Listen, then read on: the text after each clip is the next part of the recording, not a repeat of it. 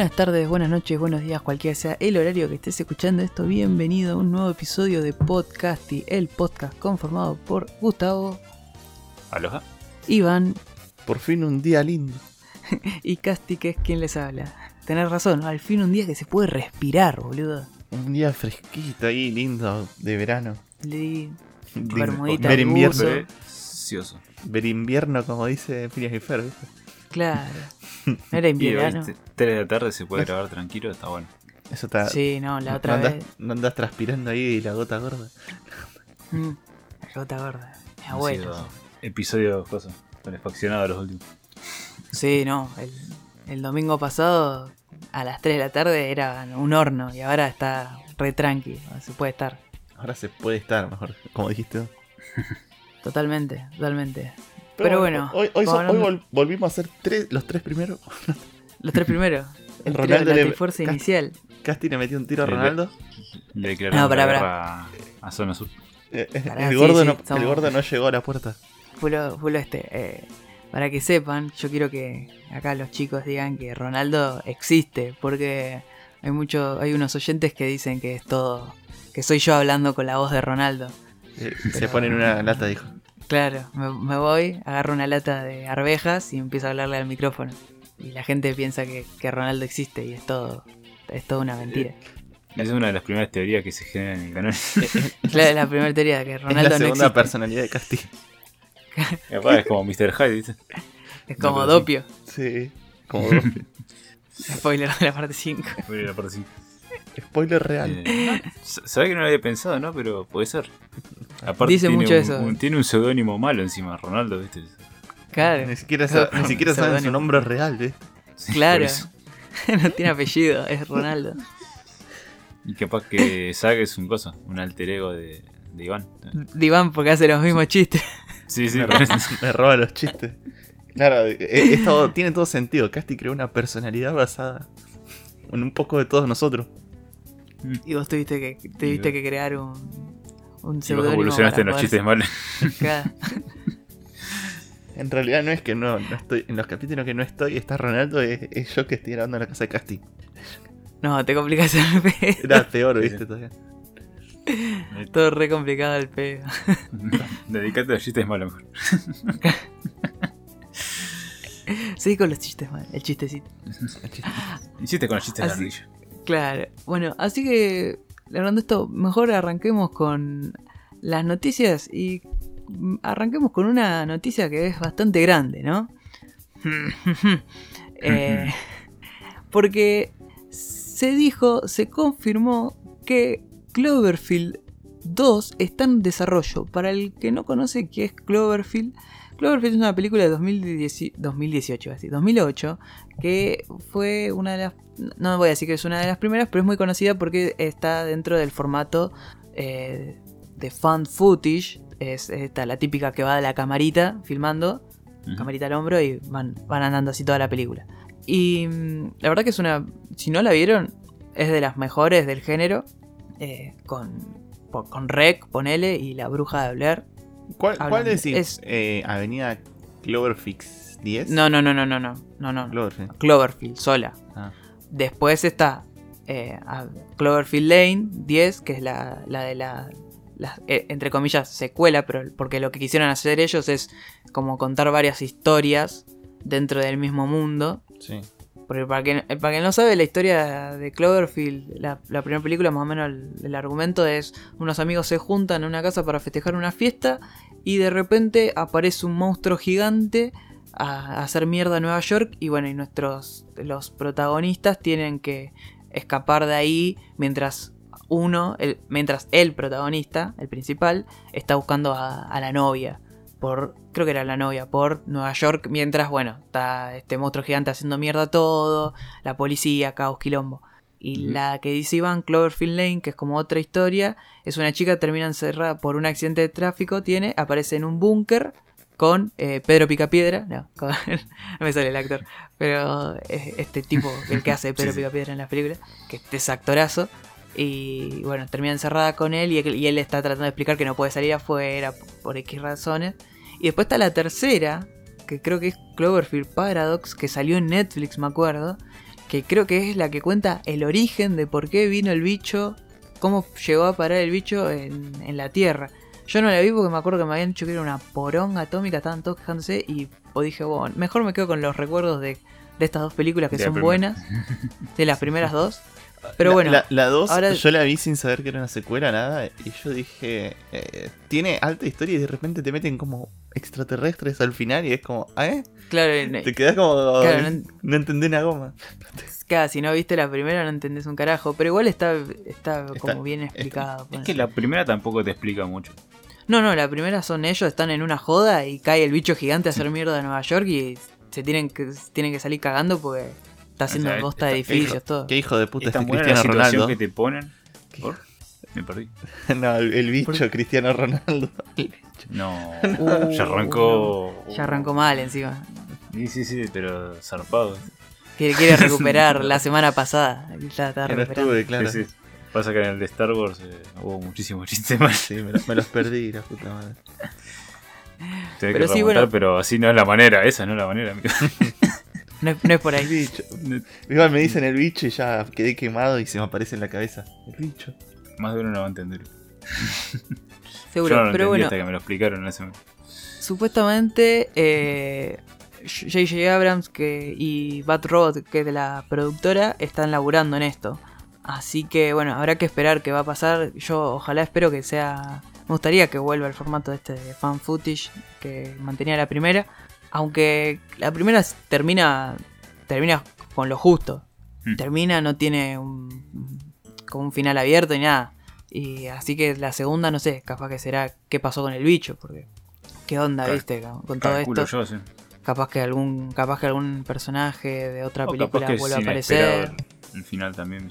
Ujú. El final que- parece cerrado, pero se puede llegar a abrir.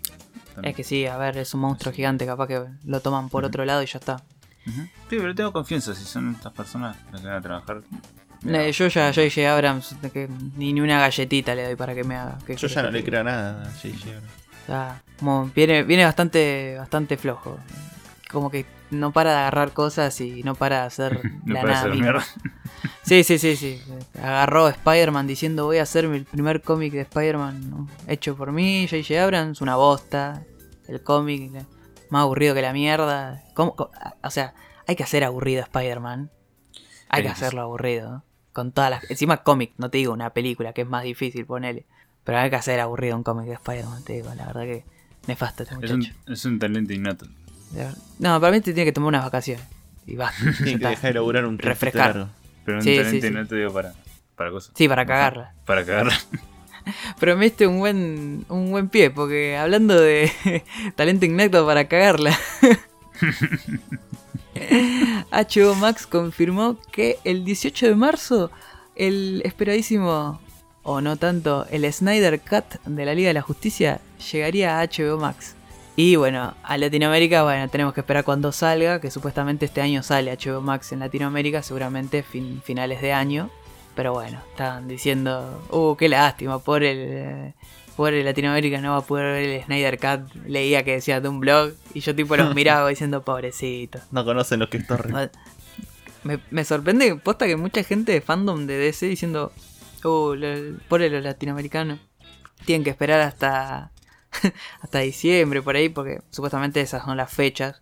Creo que van a manejar el mismo sistema de fechas que Disney, que Disney Plus, capaz un poquito antes. Pero sí, finales de mes. Capaz que nos sorprenden y a mitad de año tenemos HBO Max en Latinoamérica, pero no creo. Eh, pero sí, ya dijeron que iba a ser este 18 de marzo, se estrena en la plataforma y que, bueno, hubo un picadito así de, de semi noticias de Zack Snyder confirmando que iba a haber más escenas del Martian Manhunter dentro de, que ya lo hablamos, dentro de cosas, de la Liga de la Justicia, pero que, que estaba confirmado que iba a haber más escenas porque muchos hablaban de que iba a estar en una escena sola, ¿no? Que era lo que todos esperábamos, tipo, hola, soy Martian Manhunter, ¿viste? Y, y listo. Pero me parece que va a tener otras escenas más. Andás a ver qué mierda va a ser, ¿no? Pero bueno, acuérdense, 18 de marzo y va a durar unas 4 horitas y pico. Así que es para sentarse un rato. Y tener que dibujarse igual la raya después. Sí, nada, pero igual esta es para ver un rato, cagarse de risa, porque es la misma película, nada más que hay que ver qué le agrega, eso. Lo- lo- a mí lo, lo que me da la mayor duda es qué le va a agregar, tipo, es algo, Es, no sé, eh, es muy difícil agregar algo, algo ya hecho. claro, como, porque encima él lo, lo que quiere hacer es agregar cosas para arreglarlo. Encima ya es bastante Frankenstein, es el- la película ya de por sí. Sí. Y Vos decís, tiene No partes de muertos por todos lados. Sí, sí, no sé. Sí, parte de muerto, sí. Un montón. Como No Cyborg, pobrecito. A, a mí los fans de DC me van a colgar, pero yo ojalá que salga y que sea una verga para que dejen de romper las bolas con el Sí, yo, ta- yo también, yo también. Saludos. a Así, fans así de- le dicen a de- Snyder, sos un hijo de puta. Deja de robar. Sí, Sí. Tienen los llenos. No, no, es que. los. Sí, a mí también. Pero igual yo creo que los que son fanáticos van a decir, no, pero está mejor que esa. Pero dura Sí, cuatro no, horas, hermano. Yo no, no te voy a mirar cuatro No, horas. no les, no les puedo cambiar la, opinión a los fans de DC, de las películas de DC, así que. Por eso digo, o sea, a mí me van a colgar por decir eso, pero ojalá que sea una poronga, perdón, eh, pero ojalá que sea una mierda. Sí, sí, sí, sí. para poder ponerle ¿Acaso no es lo tanto que que, todos defendían deseamos? esta verga. Eh, para ser como vos dices, Es tenía que- razón, tenía razón, tenía razón. Claro. Igual a mí no me molesta que le vaya. Ojalá sea esté buenísima y agregue un montón de cosas, pero no creo. Yo la verdad que no creo. Porque encima es de vuelta. Ya sabe Snyder que lo idolatra mucho al pedo porque hizo una, dos películas buenas y ya está. Es que hizo para mí, videoclips para. Estaría bueno que esto se termine de sepultar eso y que hagan como un reinicio de, de DC, pero bien hecho desde el No, principio. no, eso No, no tan- no todo. Eso no va a pasar nunca en la vida. No, no va ¿Qué a pasar porque Re- Warner. reinicio sí. No, no, reinicio va a haber. Eso olvídate. Por algo están haciendo la película de Flash y que va a ser que él yendo por distintos. Olvídate, eso va a setear lo nuevo. Tipo, agarran lo que funciona. Wonder Woman, eh, Aquaman y listo. Y para de contar. Ah, y Shazam. Y, Sí. y listo. Y nada más. Tipo, olvídate de que salga algo. Eh, ben Affleck, chau. eh, Viste todo esto, chau. La Liga de la Justicia no pasó. O pasó en otro universo, ahora estamos en este. Y esto es así y ya está. Bueno, y ahí verán. Sí, yo creo que ahí van a juntar las dos neuronitas que tienen y van a decir, bueno, bueno, ahora vamos a hacer una película Ah, sí. individual de este, de este, de este, de este, de este. Y después vamos a hacer una película de la Liga de la Justicia. Sí, ¿Me entendés? Como deberían haber hecho. sí, sí, ojalá Como deberían haber hecho. Ojalá que sea así. Pero bueno, eh, basta. Me Basta parece de ya gente que- de verdad. Ya que hablas, vamos, vamos a algo 2D. ¿Te Sí. parece? Y una Bueno. buena noticia. Eh, una buena noticia para mí, no sé, a mí tengo miedo de que pueda llegar a ser mala. Porque bueno, Mm. eh, en su momento vimos un anime con Casti en emisión, Megalobox, que Megalobox 2 sería su primer adelanto, con el título Nomad Megalodox 2. sí, parece un chiste mío, pero bueno. Eh, yo tengo miedo por lo que sea en el tráiler, te muestran a un show como más viejo, que vuelve a pelear en los Under, con problemas en las drogas, enojado con su entrenador. Se ve- tiene pinta como que no, no va a estar tan bueno para mi gusto en personal. Ah, yo, yo vi todo, vi medio lo contrario a vos. Yo, yo lo sentí como que él agarró, porque lo que muestra en el tráiler es como, no, no sé si está tan viejo, para mí se dejó la barba nada más. Está más maduro. Eh, No, igual está un Claro. toque, tiene, te- tiene carita No, no, más no. viejo. Sí, pero no tanto, porque fíjate que está, está bien, No, Siempre los está- 30 con los personajes, los personajes que son viejos, por ejemplo, el, el viejo que lo ayuda en, en la primera Sí. temporada está igual. Sí, está casi igual. O Pero bueno, en el anime casi siempre, viste, los, los viejos no estos personajes que envejecen. son viejos no envejecen. Sí. Por eso. Pero algo, para mí- Algo en particular igual es, no sé cómo van a seguir porque Megalobox era un remake o un reboot, no sé cómo le van a decir, de un anime que ya existía de peleas, ¿viste? Viejísimo, de no sé cuá- de qué año. Mm. Sí, sí, sí. No sé si esto sigue la misma historia o no. Tendría que ponerme a investigar un poquito sobre el tema. Pero la fecha que dieron es acá nomás, el primero de abril. La próxima temporada ya, lo tenemos. Sí. Eso es buenísimo. Ojalá, ojalá. Sí. Capaz que es una linda historia, me meto mis palabras en el culo, pero a mí la, la- para mí la primera fue excelente. La primera fue Sí, excelente, primera- el chabón. El chabón ahí sin Shear peleando contra todo el mundo. Claro, bueno, en esta lo vemos ya con un Shear, con, pero con el Shear, viste, ese todo Ese pocho. que tenía él cuando peleaba en el Under. Sí.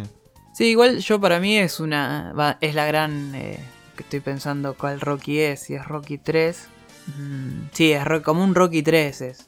El chabón, tipo, ganó lo que tenía que ganar. se- Y ahí esa parte donde vos decís que ve droga, para mí son todos antibióticos porque está recontra recagado a palo. Le, tipo, le está pasando factura todas las cagadas piña que se comió Todos los por ibuprofenos. pelear está tomando sin, sin, sin gear, sin Eh. el purecito de diclofenac, todo. Eh, yo creo que va como por ahí. Mm, Como que ganó eso y no, no sabe más qué hacer. Claro, por Esas son las consecuencias de todo lo que logró. Claro, te está pasando, Claro, le está pasando factura al cuerpo, por ahí. Para mí No, sí. pero la- también, lo, también lo ves tirando una botella de vino ahí. Cerveza, no sé qué mierda será. Bu- Bueno, pero por eso te digo, es como que el chabón llegó a lo más alto y, de ahí después fue como en ca- caída en picada. Tipo, Sí. después no, no, no nada. Como, como en Rocky. Como en Rocky. Claro. Pero bueno. Así que capaz que si eh, van por ahí, van. Capaz que está, está, está bueno, pero. Mientras que no me caen todo lo de la primera. ¿Viste? La animación No. se, se ve bien también. No, la animación Sí, es sí, excelente. mantiene. Mantiene el mismo Sí, no. nivel que la otra. Espero que tenga un tema tan bueno como el de Lenting, que a mí me encantaba. Pero bueno, ahí eso fue más o menos lo que tuvimos nuestro poquito de 2D temporalmente. Hasta que atacó la saga de Netflix, ¿te parece, Gustavo? Y yo la verdad no sé si esto va, a seguir siendo 2D y no quiero no quiero anticipar nada, o sea, solamente voy a decir lo que, lo que está pasando acá. O sea, Netflix eh, anticipa que va a haber anime de Skull Island y de Tomb Raider, ¿no? Mm, Skull Island es, eh, como se llama, lo de King Kong y la isla de King los monstruos. Y justo ahora que está el revuelo de la película King Kong y todo lo demás que está en boca de todos, eh, está la noticia de esta de, Netflix que está preparando esto, pero dicen que es anime, ¿no? Pero, por ejemplo, los animes de Godzilla que están en Netflix y demás eh, son todos en 3D, ¿viste? O sea, les- están en la categoría de anime, pero son animación eh, 3D como Naiko Sidonia y un montón de otros animes que son muy buenos, ¿viste? Que están, están copados, pero están en 3D. Yo creo que tal vez la de King Kong puede ir por este lado, eh, siguiendo las- Hmm. la misma costumbre que vienen todas las de Godzilla. Y después, bueno, el, Tom- el Tomb Raider sí me, me jugó a que puede llegar a ser eh, en 2D, como los otros animes que está sacando Netflix. Pero bueno, nada, de momento es, eh, se anuncia esto que, que van a sacar de, de estas franquicias. Mm. Eh, como se llama la de, la de Tomb Raider, es sí. Sería la continuación de la historia de Lara Croft después de la última trilogía de videojuegos. De, o sea, sería Es- después de Shadow sí. of Tomb Raider. Sí. Está Va, no sé sé yo. cómo. No sé cómo va la cosa. Yo Shadow of the Tomb Raider es el Tomb Raider que me falta jugar todavía. Eh, juega el primero que salió en 2013, creo que fue. No me acuerdo bien eh, qué año. Y después el otro es eh, Rise of the Tomb Raider, creo que es. Sí. El que sigue. Sí, sí. Y ese también lo jugué. Y me falta Shadow of the Tomb Raider, que lo tengo, lo tengo en Steam todo para jugarlo, pero no lo, no lo instalé ni lo jugué todo. Pues los compré Mm. en una oferta que, que estaban ahí en. Sí, estaban baratísimos. Y agarré sí. venga, vengan los tres Tomb Raider. Y nada, la historia sería una secuela de eso, de los tres videojuegos. Raro. no sé cómo sí. termina, así que no, no sé qué, qué onda. Sí, Yo no sí. me parece tampoco malo viste que, que lo hagan desde ese lado porque sería como darle un mimo a los jugadores de, de Claro. videojuegos. O también es. Es tipo. Yo estaba pensando en animación tipo los Castlevania. Lo pueden llegar a hacer. Sí, no, por Es eso que de sí. Tomb Raider no dudo que sea 2D, ¿viste? Sí. Yo iba por lo de Godzilla. Ah, no, la de, Sí. la, la de, la de. Godzilla. Sí. Eh, La, la de King Kong. Sí, igual la de Godzilla no, no están dentro del mundo este de Warner. No, no es Las la de Godzilla que hay son anime aparte de Godzilla. Sí. Sí, por eso. Entonces no. Y el tema es que es bajo Netflix, ¿viste? Entonces capaz que usan Mm. la misma tecnología. Sí, No- igual. No, quiero anticipar nada, ¿no? ¿Viste? Por eso, pero. Ojo con Netflix, porque ya Netflix, eh, Netflix está haciendo varios animes de, de, compa- de compañías, no, me sale de sagas. Está, va a haber una de The Witcher. Eh, hay una que va a salir, que no, ahora con todo el quilombo que pasó, no sé si va a salir, yo seguramente sí, de Cyberpunk 2077, que en ese estaba involucrado Trigger. Sí. eh, Sí, lo habíamos hecho hace un tiempo largo. sí, sí, sí. Y bueno, y ahora esto, o sea, está agarrando como... la eh, papota de sagas, hacer sagas de juegos se está agarrando. Sí, sí, Sí. está. Y Ya hizo, creo que. Oh, los de Castlevania están el de buenos. Castlevania encima. son muy buenos. El canto es muy bueno, sí, sí. Por eso, de- ahí, ahí tenés algo que sale bien, por ejemplo. Castlevania salió bien. Me, me parece de lo mejor que hay dentro del. eh, no, ¿cómo, cómo se dice cuando es anime occidental? ¿No? ¿Se dice igual anime? Creo que tiene otro otro Mm. otro nombre, pero no me acuerdo. Mm, Animación occidental, le decimos. Sí, debe ser animación. Bueno, pero de animación occidental, tipo lo de Castlevania, es lejos lo, mejorcito. Sí, Sí, puesto Eh. que Castlevania es de lo mejor que. Llamaremos la que- animación de Avatar. claro, por eso es como está Avatar y bueno, y después eh, Castlevania. Porque, o sea, debe haber otras cosas, y ya sé que hay otras cosas, pero yo te digo, manteniendo como ese estilo medio de De anime, Anime. pero dibujado. eh, oriental, claro, claro. Sí, pues, yo, la verdad que a mí me da confianza. Ellos, la verdad, Netflix en lo que es anime no suele decepcionar. Te ha sacado animes originales Viene- como Be- Beginning que son muy buenos. Viene muy Hmm. bien Netflix Sí. en ese sentido. Ujú. Hay que ver qué pasa con la serie. Hay que ver. Mientras no sigan, mientras no empiecen a transformar los animes en drama adolescente como hacen con la serie, Oh, oh, no. Creo que van a. Que no- o que no empiecen a bien. transformar los anime en 3D. Pochos. Sí, no, por eso te decía que, que- que Godzilla, por ejemplo, es un anime en 3D. Hmm. Full 3D. Hasta los personajes son 3D. No es Sí, que Godzilla está hecho 3D. Claro, cosas, pero todo el si es un paisaje, todo, 3D parece un videojuego hecho. de PlayStation 3. Sí, está bueno. Si es un 3D bien hecho, puede ser bien. Le veo mucha fe. Es como un juego de PlayStation 3 o PlayStation 4, ¿viste? Una cosa así, ¿viste? Como, como se ve Godzilla. Sí, sí.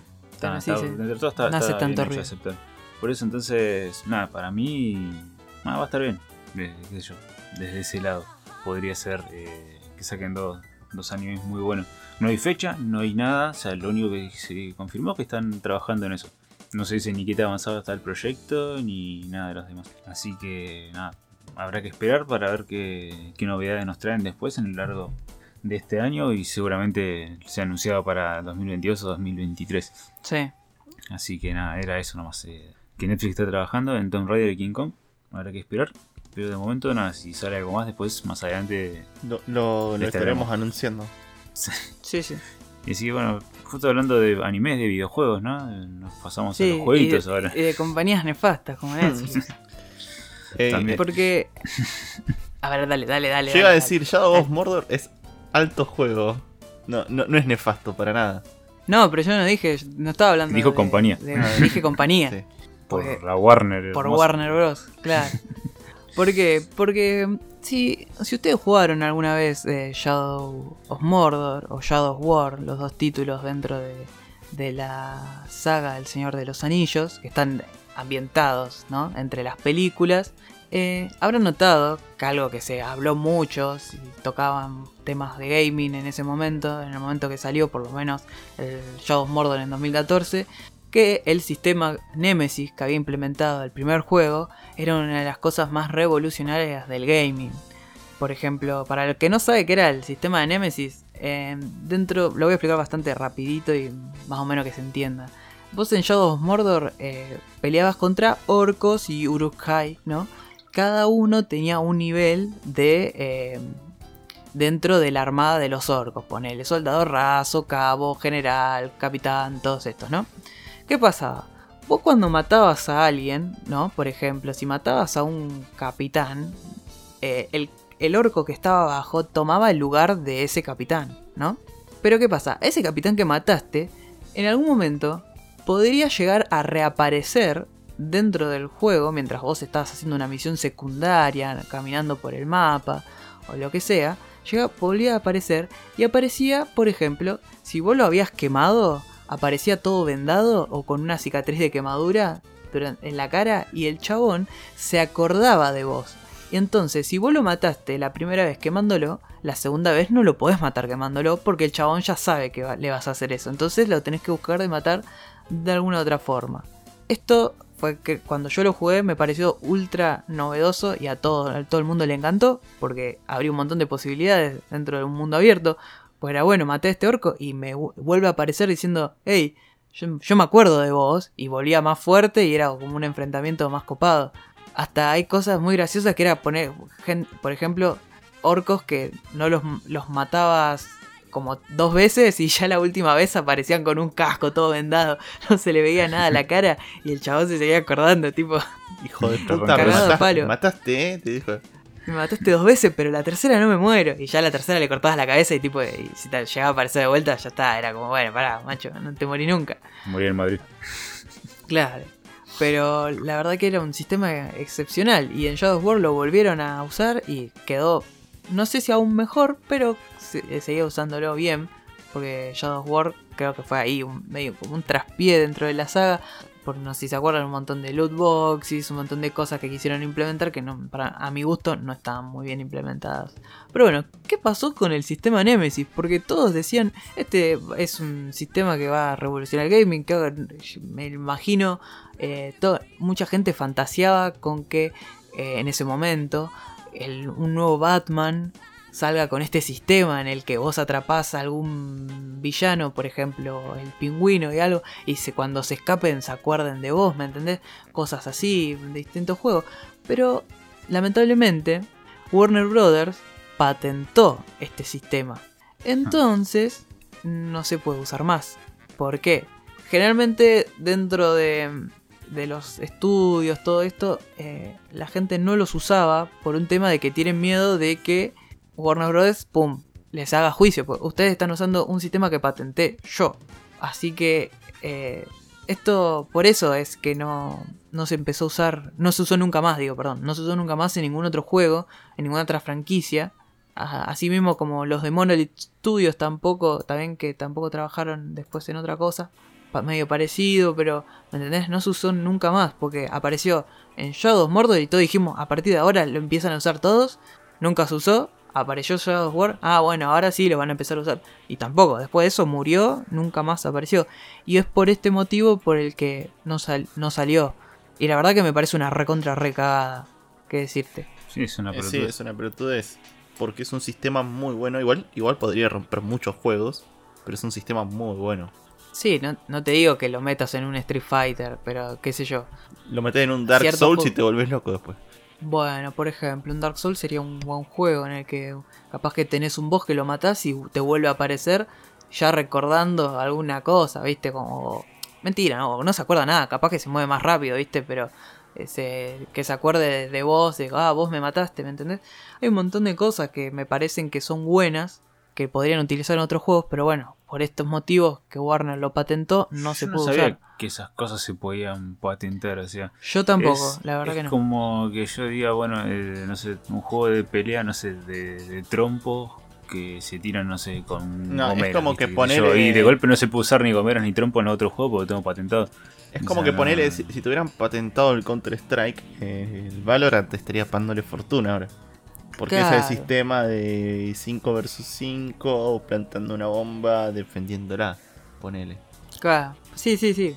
Sí, es como el Dark Souls que diga, bueno, este es que. Y, que después los. ¿cómo, ¿Cómo se llaman estos? Eh, que los bichos suban de nivel a medida que vas subiendo de nivel vos. No, no, no. Por ejemplo, como el. si ponele que el Dark Souls hubiese patentado su tipo de juego, ¿no?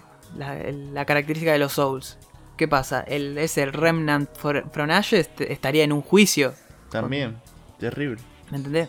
Así con un montón. el Team Fortress 2 estaría haciendo un festín. El Team Fortress 2 estaría lleno de guita. Claro, ¿me entendés? Y eh, el War, eh, ¿cómo era? no sé si fue el War Z primero o no. Eh, ese, de zombies que era Battle Royale también. Ni siquiera es un, o sea, ni siquiera es un, género, viste, lo, de cosas. No, es un sistema. No. no. entiendo por qué pueden tener poder sobre, sobre eso, que es una forma de, hacer un juego, pero no es, un programa viste que, te venden ellos para que el personaje aprenda a hacer eso. Creo que cualquier estudio lo puede lograr hmm. desde su casa con una computadora. Y no sé, no, entiendo ¿viste? por qué tienen poder sobre, ese, sobre esa mecánica. ¿viste? Hmm. O sea, si no, tendría que haber un montón de juegos que, tendría que estar pagando un montón de plata a otros juegos de donde sacaron un montón de cosas. No, por eso no, entiendo por qué Warner puede tener eh, tal poder sobre, sobre el sistema Nemesis, por ejemplo. Claro, pasa que también supuestamente lo que dicen es que Warner dijo no, no, lo patentamos porque es un sistema que se creó en base a nuestros juegos y nuestros juegos ahora van a tener esa característica.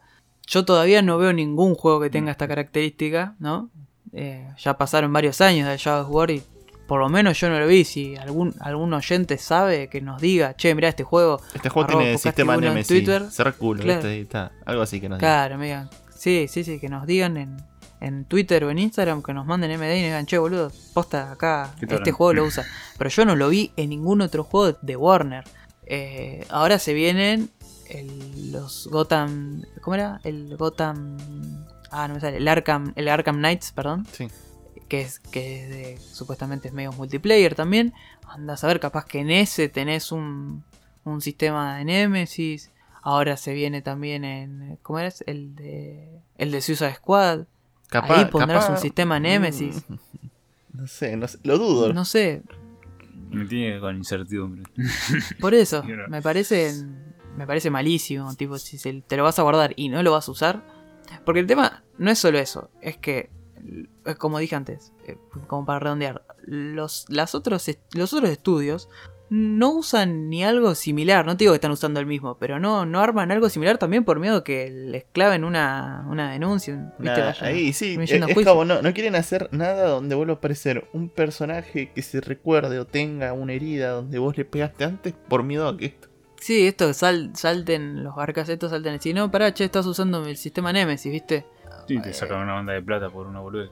A ver, eh, si no mal no recuerdo, creo que es Nintendo el, el que patentó, no, no sé si patentó, pero fue el primero en salir con la, con la cruceta, si mal no recuerdo, seguramente estoy, me estaré diciendo mal, la cruceta esta, la de los botoncitos, y después todo el mundo se la copió. Sí, y, na- Eh. y nadie le sacó. Eh, Y Nintendo no salió a matar a nadie. bueno, no para no mí es hasta que se funda cuando, si cuando. Disney compra Warner yo estaba sacado de esto. Mm, Sí, ahora todos los juegos de Disney van a tener sistema Nemesis.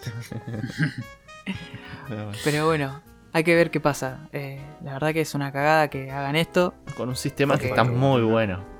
Posta que es muy bueno. Es muy bueno. si y tienen una la- oportunidad de jugar a alguno de los juegos que mencionamos, son ultra Sí. recomendables. Por más que no hayan visto El Señor de los Anillos o algo, No, se, sí, no disfrutan, tienen- se disfrutan un montón. Y el sistema Sobre todo Nemesis el primero. es muy entretenido. Sí, Shadow Sobre Mordor. todo el primero. Yo lo- el yo Shadow lo llegué a platinar. el Shadow Mordor. Lo- Es que era re fácil de platinar. era un es platino muy fácil divertido. y es muy divertido. Aparte, te, iban a sentir aparte que te es verdad, te cagas de risa con el sistema Nemesis. está bueno. Es, es que es un. Cuando. Si no sabes qué es, ¿viste? Yo, yo no sabía que, que existía esto, ¿viste? Yo en ese momento no tenía mucha, eh, mucha relación con las noticias de gaming, todo esto. Y, ¿viste? Había matado uno y dije, bueno, sigo, no sé, seguí en la historia, no sé, una hora jugando y me volvió a aparecer todo cagado a palo, ¿viste? Me dijo, ah, a ver, ahora sí que no me matás, ¿viste? Y era me empecé a caer de risa y me dije, ah, está buenísimo. Si tengo que recomendar uno, para mí es el Shadow of Mordor. Se va a sentir como que están jugando una mezcla entre Assassin's Creed y Batman, porque el sistema de combate es bien de Warner, este de que con un botón contraatacás, ¿viste? Esperás que te peguen y contraatacás y empezás a tirar espadazos para todos lados. Y bueno, un poquito de esto de las atalayas, del Assassin's Creed, de Ubisoft, ¿viste? Que, tenés que para marcar los puntos de viaje rápido, etcétera. Eh, muy bueno. El Shadow War ya se va un poquito más y para mí no está tan bueno. Eh, pero bueno, si quieren jugar los dos, jueguen los dos. La verdad que como dijo Iván, los dos están recomendadísimos. Y el sistema Nemesis, para si nunca lo experimentaron, eh, es muy bueno. Porque no es siempre los mismos orcos. No piense que es tipo, mato a este y... No, Y es todo el juego a vas a estar el mismo orco, no, son miles. Son miles de... Sí, sí, son miles de orcos y aparte no siempre vas a, te va a aparecer el mismo. Claro. No es que matás a uno y te va a aparecer ese. Y matás a otro y te va a aparecer. No. Depende cuáles aparezcan. ¿Me parece Así que si, nada. si cortamos con la Nemesis y, Sí, sí, y con la arrancamos con el barro que nos dejó ¿Con la, la llu- pata sucia? Con, con el barro que nos dejó la lluvia? Ah, y bueno, bueno, nos vamos a una pequeña pausa entonces y enseguida arrancamos con una sección que... La sección creo que es la que siempre está en el podcast, ¿no? Es como... Se hizo, Si se hizo habitual ya. No se va nunca. Sí, Está pegada como mugre tal.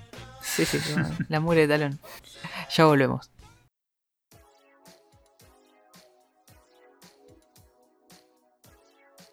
Y ahora, volviendo, eh, ¿querés arrancar, Iván, con la sección que nos caracteriza acá en podcasting? La, sección, la sección pata sucia.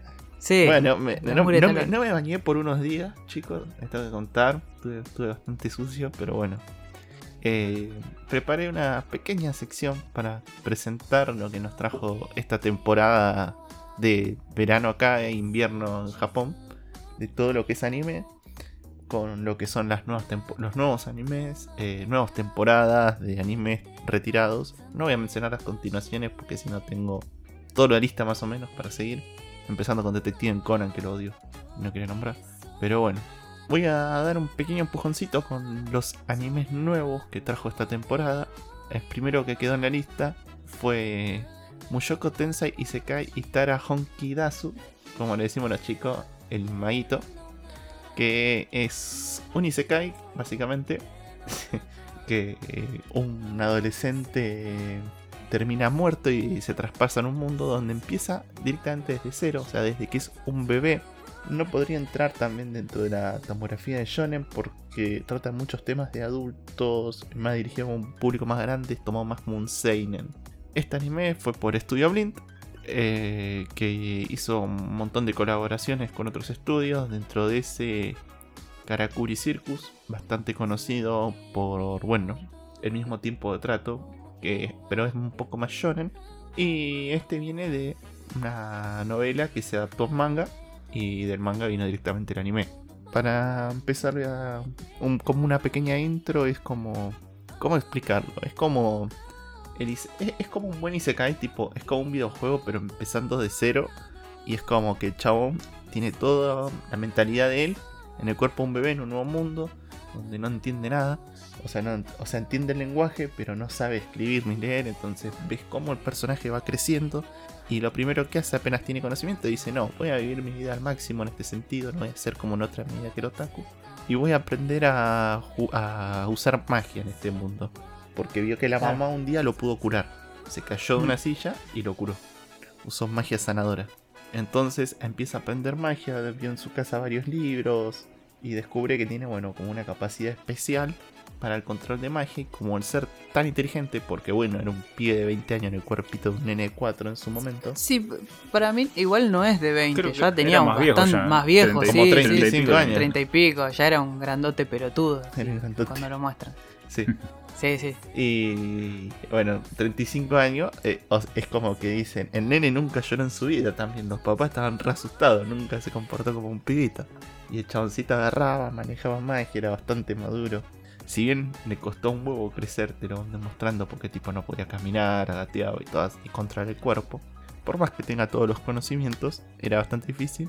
Eh, tiene una animación muy linda. No quiero hablar más porque voy a Es muy buena animación. Sí la parte cuando la primera parte donde lo notas es cuando empieza a utilizar la magia que hacen cada, el efecto. Los efectos de agua los efectos de iluminación el, el efecto o sea cómo están dibujados los árboles la hierba los efectos del viento cómo se mueven todo el pasto. Sí sí, visualmente es muy bonito es bonito, sí, sí. Los papás son medio, bueno, genéricos de mundo de magia y fantasía, tipo, oh, mi hijo, oh. Sí, pero, sí, sí, pero lo que, algo que dijiste que me parece que está bueno es que el, no es un Isekai de estos de que es como un videojuego. El chabón fue toda su vida jugó estos tipos de juegos, RPG, de todo, hasta se ve que tiene una figurita de, de, qué, de ¿cómo era? De, de, Gear, de, DC. De, Gear, de DC. Y, bueno, y el chabón varias veces cuando, en algunas cuando tiene que hablar con gente medio que le cuesta un huevo relacionarse. Le cuesta y dice, bueno, voy a hacer como en este dating simulator que le dice tal cosa. Y agarra y dice más o menos algo parecido y le termina saliendo bien, ¿viste? Pero bueno, él algo que me pareció bueno es que por más que él sea dentro de este cuerpo de nene de 6 años, 7 no me acuerdo, eh, por dentro es un, treintañero y encima es un hikikomori zarpado, porque eso te lo muestran en el capítulo. Eh, y a veces le cuesta relacionarse. Y a veces le agarran, tiene cosas que son de nene de. Y hace a la vez cosas de nene de 7 años. claro, es, como una dualidad que tiene el chabón. Y eso está bueno. Dentro de un mundo, de vuelta, como dijo magia, fantasía. Y se cae. Pero lo, lo tratan muy bien. A mí me pareció que. Eh, lo tratan, muy, bien y está muy bueno. Te, te, dan ganas de ver cómo va creciendo en ese mundo. Claro. Ahora, ¿te parece si vamos a pasar al siguiente? Ya que vamos a algo no tan magia y fantasía. Una novela, una comedia romántica, Orimilla, en particular, algo que a mí me gustó mucho, cómo está animado, cómo está trabajado. Y es traído por Cloverworks, que animó Persona 5, The Promise of mm. Neverland y Wonder Age Priority. Que básicamente tres están en emisión en esta temporada. No tiene muchos, muchos trabajos de renombre atrás, pero bueno, viene una adaptación de un manga, que no me acuerdo bien la revista, una historia muy bonita donde vemos, como siempre, una comedia romántica, el otaku del salón. Eh, resulta que está lleno de piercing, es refachero, se saca los anteojos, se peina para atrás y termina un día encontrándose con la protagonista porque encuentra a su hermano llorando en una plaza porque se lastimó y lo alcanza hasta su casa, donde descubre que la otra protagonista, eh, a pesar de ser la chica más inteligente y linda del salón, dentro de su casa es una ama de casa completamente enojona, con todos los rasgos, ¿viste? Esta mamá rompebola, por así decirlo, casi. Y empiezan a tener como una relación donde cada uno se guarda esa parte de sí mismo para compartirla con el otro. Y a la vez vemos como el otaku del salón va obteniendo amigos, haciendo relaciones con las otras personas por el simple hecho de acercarse a esta chica y toda la gente que la Mm. rodeaba. Es una Claro. historia muy linda porque te explican muchas cosas de la vida, como que tipo, a veces ves un punto de vista mal o ves mal una persona porque no sé, tiene anteojos en la secundaria, pasa mucho en la primaria. Sí, los estereotipos. Sí. Pero está trabajado de una manera muy sutil y muy rápido. No es que hay problemas que perduran a lo largo de otros capítulos. Son todo cortito. A mí me encantó, el manga y estoy a 12 capítulos de terminarlo yo. Pero bueno, eso Así que si quieren hablar de Orimilla, con Iván no hablen porque te spoilea, así que. Todavía no spoilé a nadie. De Orimilla. De Ah. Ah. Sí, que. Y es bastante lindo. Ahora nos vamos a ir a algo un, poco más feo, si le quieren decir. que es Kaifoku Yujutsu no Hiroi no Ise, Que básicamente es el, el H de la temporada. Ah, Así, este turbio de Es el mierda. turbio de mierda. Qué, qué anime de mierda. eh, es un Seinen en un mundo de magia y fantasía. Este no es Isekai. Traído por TNK. Los que hicieron School Days y High School XD. Los turbios. Sí. Eh, este proviene de una, novela que se dice que es muchísimo más turbia y que aclaró que al principio de la adaptación el, coso- el guionista eh, no es apto para gente muy sensible porque no va a aflojar en ningún momento con la, la turbina que trae encima. No, no. Turbísimo. Turbísimo. Este se trata básicamente sobre un día. Un pueblerino es reconocido como uno de los héroes en un mundo de magia y fantasía. Los héroes, como en todos los mundos de magia y fantasía, son gente que tiene mucho poder, un poder particular muy bueno. Y resulta que tenía el poder de sanar a las personas. Este, que termina siendo el poder de hasta recuperarte un brazo o piernas o algo que te falte, un ojo, todo. Pero ¿qué pasa? En el momento en el que el héroe usa su poder de curación, eh, vienen a su mente rápido todos los recuerdos de la persona, incluyendo los traumas, el dolor, todo. Es como si básicamente él vive la vida de la otra persona en un segundo mientras lo cura. Esto hace que a medida que lo usa las primeras veces se desmaya. Y este mundo no es tan eh, bueno, por así decirlo, como el otro. Acá la gente es más hija de puta, entonces la princesa del país cuando ve que Chon se desmaya, la primera vez al curar un héroe dice, ah, es un inútil de mierda, no sirve para pelear, lo único que puede hacer es curar. Nosotros, y le dice a uno, no sé qué es, un mago o algo así, le dice, encárgate de que sirva para curar, por más que tengas que hacer lo que hacerle. Y al chabón lo empiezan a drogar, lo utilizan para curar a la gente, por más que quede re mal, lo hacen adicto a las drogas. Lo... No sé si puedo decir esto en el podcast. Ah, no, Sí, lo abusan, Lo abusan. constantemente. Lo abusan Sí, constantemente. abusan sexualmente de él, todo. Sí. Lo drogan para que. Pero, tipo, no es que lo drogan y. No, no.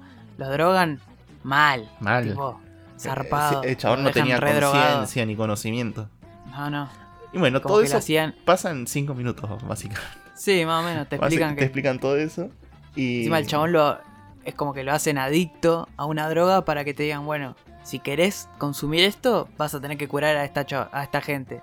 Entonces el, el chabón pasa por un todo el trauma de curar al flaco para que le den dos gotitas de una droga. Porque encima- Encima es No, una no, droga no. como todos los animes ultra potente, este que te deja. Claro, que te deja remólico. Sí. Y pas, en un momento te, te saltean todo en los primeros 5 minutos y te dice, por fin estuve esperando todo este momento que se enfrentan al rey demonio. Y dice, hace un par de meses conseguí resistencia al veneno y estuvo esperando todo, o sea, básicamente la droga no le funcionaba más, no era más adicto y recuperó todo el conocimiento de todo lo que le hicieron. Y dice, esperé este momento para vengarme, deja morir a todos, básicamente, y cuando está por llegar contra el rey demonio, el rey demonio como que se arrepiente y él obtiene un poder donde básicamente él con su curación le pudo ganar al rey demonio porque como explicamos, tener todos los conocimientos, tenía todos los poderes de la gente que usó para curar. Del mejor espadachín, del mejor mago, todo. Entonces era el guerrero perfecto, básicamente, con el cual le permite vencer al rey demonio. Y obtiene un poder donde él básicamente lo que hace es curar al mundo, es decir, viaja en el tiempo hacia atrás. Al punto antes de que él sea seleccionado como el héroe sanador y promete que se va a vengar de la princesa que lo hizo sufrir. Y prepara todo un plan para generar, bueno, resistencia a las drogas, por más de que pasó cierto tiempo, y rebelarse. Es bastante turbio, eh, muy... Sí, no es apto para todo el No público. es apto para todo el público. ¿Alguien quiere agregar algo, algo más? sensibles. Sí, Que me parece una poronga, perdón. A Castino le gustó. Bueno, No voy sé, a... a mí yo siento que es un... O sea, no está mal lo que, lo que plantean. Es es bastante explícito. Sí. Y nada, como que... Eh, Está bueno, está bueno, está bueno donde quiere ir. No sé si toma las decisiones correctas tal vez la historia en, en cuanto a, a- A cómo a lo cómo lo va desarrollando. Pero eh, sé yo, no, no lo descarto. El tema es que no es algo para que lo vea todo el mundo. Es bastante, como ya dijimos, es bastante fuerte de ver, es bastante No Sí. fuerte tengo la susceptibilidad de muchísima gente. Eh, Yo como les no- voy a not decir- safe for work también. Yo, yo no lo recomiendo a nadie. yo no lo, se lo recomiendo a Yo- Yo no nadie. lo recomiendo a nadie. Porque, o sea, como dice Gustavo, el planteo de la historia del chabón que se quiere vengar de todos, como que reinicia el, el universo, reinicia todo hasta el momento en el que a él lo van a elegir para que sea el sanador del pueblo, ta, ta, ta, todo eso, y él se va a vengar de los chabones porque a mí no me van a hacer la misma. Entre, entre comillas está bueno, pero se- ya se va como por las ramas, Sí, tipo... sí, yo creo que quiere mostrar más que de lo que necesita. Es para- tipo, como la historia va, es- va a ser flojísima, porque yo ya de acá la veo, de acá a la China, ya lo, lo- esos dos Sí, capítulos. va a ser que- recontra que vi. genérico igual. Sí, sí, es, es la excusa para meter eh, escenas de, de Sí, chabón fanservice, cogiendo, tetas, culos, todo esto, que es una. que para mí, puesto es, es, es el. como esto es lo, lo peor que hay dentro del anime, es esto. Tipo, ese te nicho que hay un montón de animes que son así. Te ponen una excusa barata de mierda para mostrar Para tetas mostrar, sí. y después la gente lo va a ver nada más porque tienen tetas y porque todos No los enfermitos van y ven Sí, eso. No es raro como, bueno, dijimos desde el estudio, no. High School Por X- el- de XD. Claro. Pero bueno, El plot son tetas, o sea, una poronga. Tipo, dame una historia mejor, qué sé yo, tipo, justificar. hay no, que no ver, por, nada. por ahí en algún momento te llega a levantar algo, ¿no? Pero no Nah, para mí no, va a ser una poronga. No, yo siento que va a ser así, ¿viste? Que, o sea, se pierden tanto en el hecho de Sí. querer mostrar fanservice a, barato a la gente Sí. que no que no llega a ningún lado, ¿viste?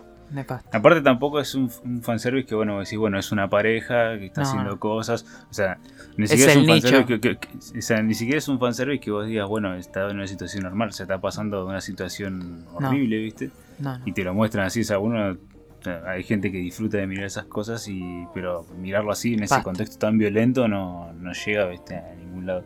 No sé quién puede disfrutar realmente de ver La verdad así. que sí, no. Sí, sabes Replanteate tu vida, Ronald- hermano. Ronaldito.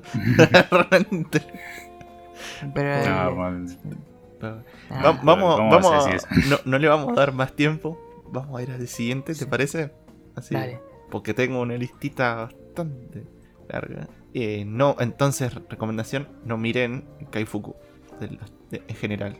3 a, Horrible. 3 a 1. Vamos al siguiente. Algo que me llamó la... Yo dije, esto me parece una poronga, no me va a gustar para nada. Y quiero saber hasta qué punto llega ahora. Que es Kumudusuga Nanika. Básicamente es eh, un Isekai de magia y fantasía, donde nuestros protagonistas eh, son teletransportados a un mundo Isekai desde la escuela. Y en particular la protagonista llega siendo una araña, básicamente. Sí, así de, así de raro. Eh, para mí es entra dentro de las categorías Seinen porque toca ciertos temas más para un público más adulto, pero es un shonen más que nada en particular porque bueno, tiene estos explícitos de comedias, chistes, tiene un sistema de videojuegos la protagonista. El resto de sus compañeros, en su mayoría hasta ahora, que mostraron son todos humanos, menos la que le hacía bullying a la protagonista que terminó en un dragón de tierra bebé, básicamente. Es medio falopa. Sí, es muy falopa el hecho de que termine siendo una araña igual la protagonista, tipo. Sí, sí, eso es muy. Eh, encima está en una dungeon lleno de bichos y es una araña. Claro. Repete, tipo, ni siquiera es nivel alto, la están haciendo, le hicieron mierda en un montón de cosas, pero descubrió, como tiene el sistema de videojuego, cada vez que sube nivel, se cura completamente la salud. Este fue, eh, me olvidé el estudio antes de decirlo, Hage, eh, que trajo Thank You desde la Season 4 hasta la Season 9, y Copcraft. Son, Thank You es bastante conocido por la mayoría de gente, por algo tiene 9 temporadas, pero está bastante bueno. Yo lo estoy viendo para ver hasta dónde llega, igual, más que nada. Porque vos mirás y este es tipo, es, es un monstruo de dungeon y vos mirás a los compañeros y los compañeros van a la academia mágica, tiran poder, hacen frutita, uno es sanador, son todos hijos de reyes, viste. Medio, medio raro. Quiero ver hasta qué punto llega y si algún momento en una de esas evoluciones la araña tiene un cuerpo semi-humano o si otro compañero termina en una araña, viste, en algún momento. Porque hasta Yo no ahora sé- aparecieron muy pocos. Yo no sé si es que estaba en Reddit y justo me lo crucé, pero como que vi algo de una transformación y fue como, dale hermano, en serio, viste, como vos de... es como que japonés que, son la Son, puta son madre. japoneses, o sea, eh, básicamente cualquier voz, una oruga, te, puedes- te pueden hacer una oruga que se transforme más o menos en mujer.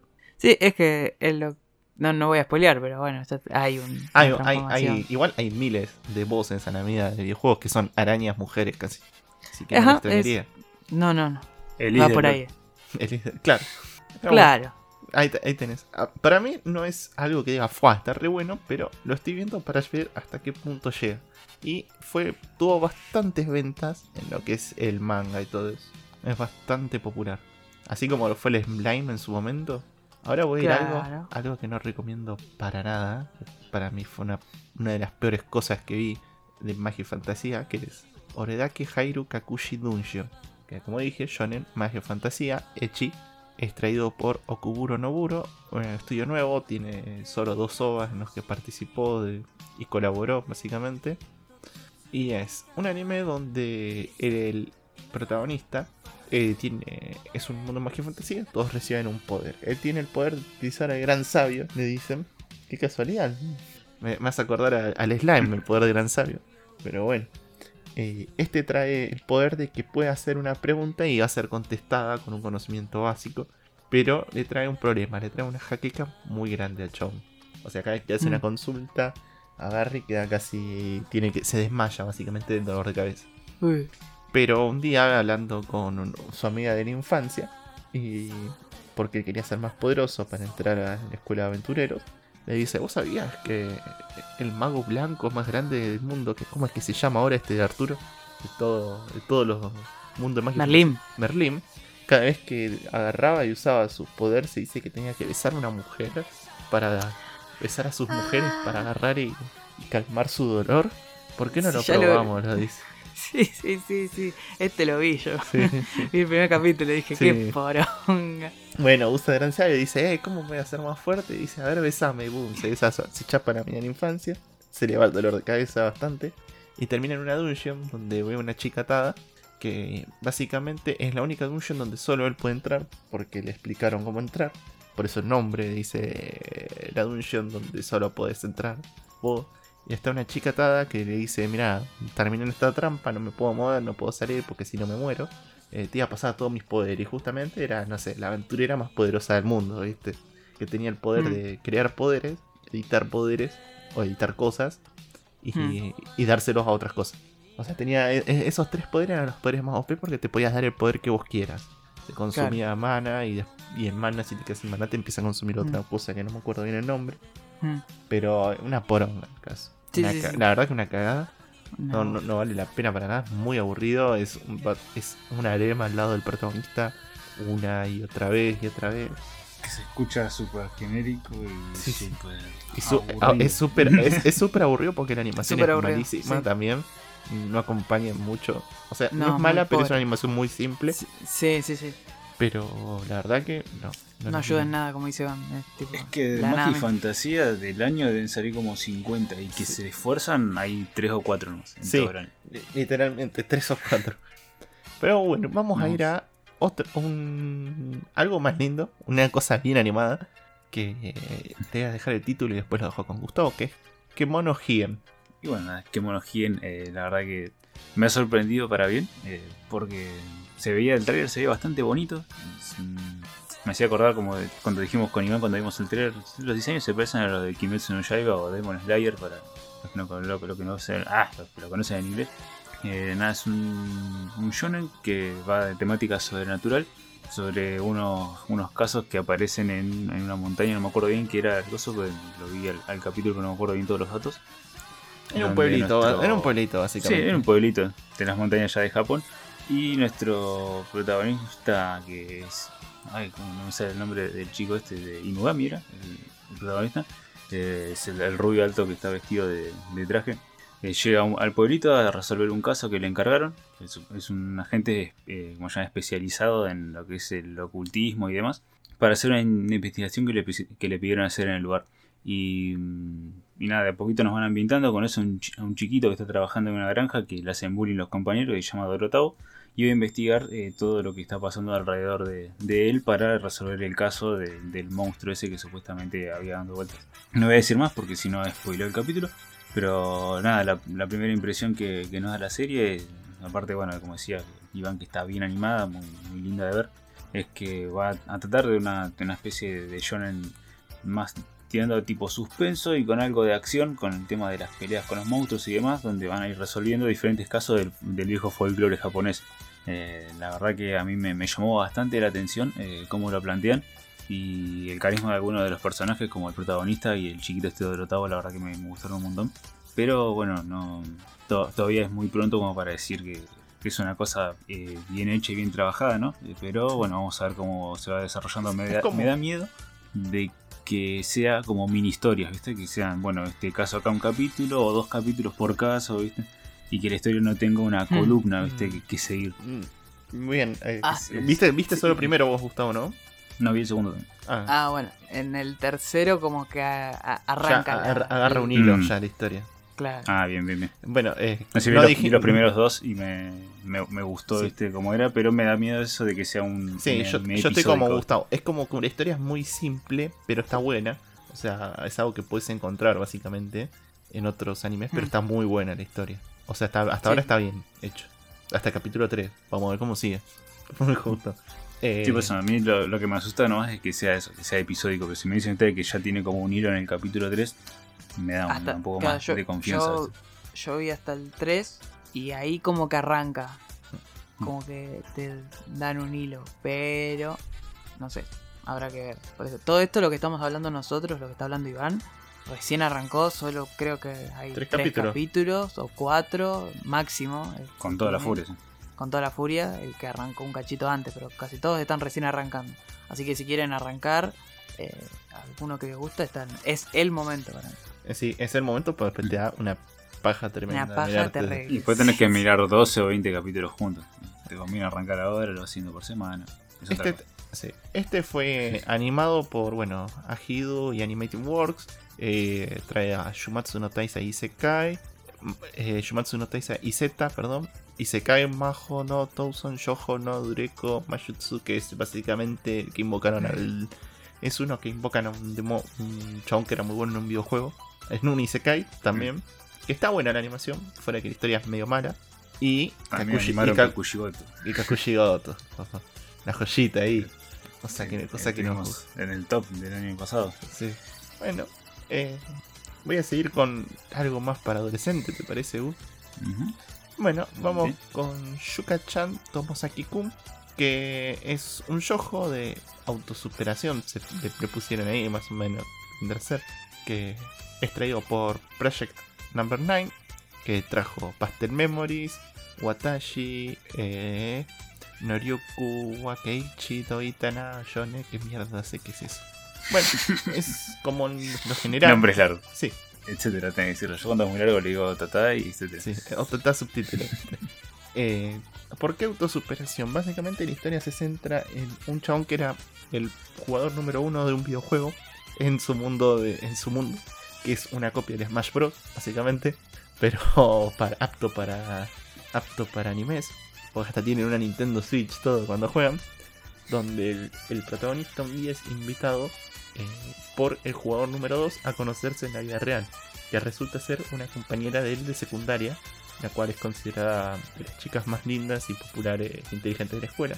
Y el protagonista era todo un otaku dejado, básicamente vos lo mirás y llega con el pantalón roto, las zapatillas sucias, todo despeinado, la camisa sin planchar.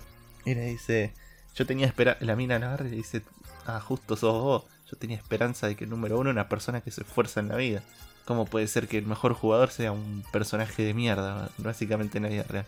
Y básicamente la mina lo termina motivando para que el chabón empiece a fijarse en la vida y disfrutar la vida, por así decirlo. Como que es un juego divertido también.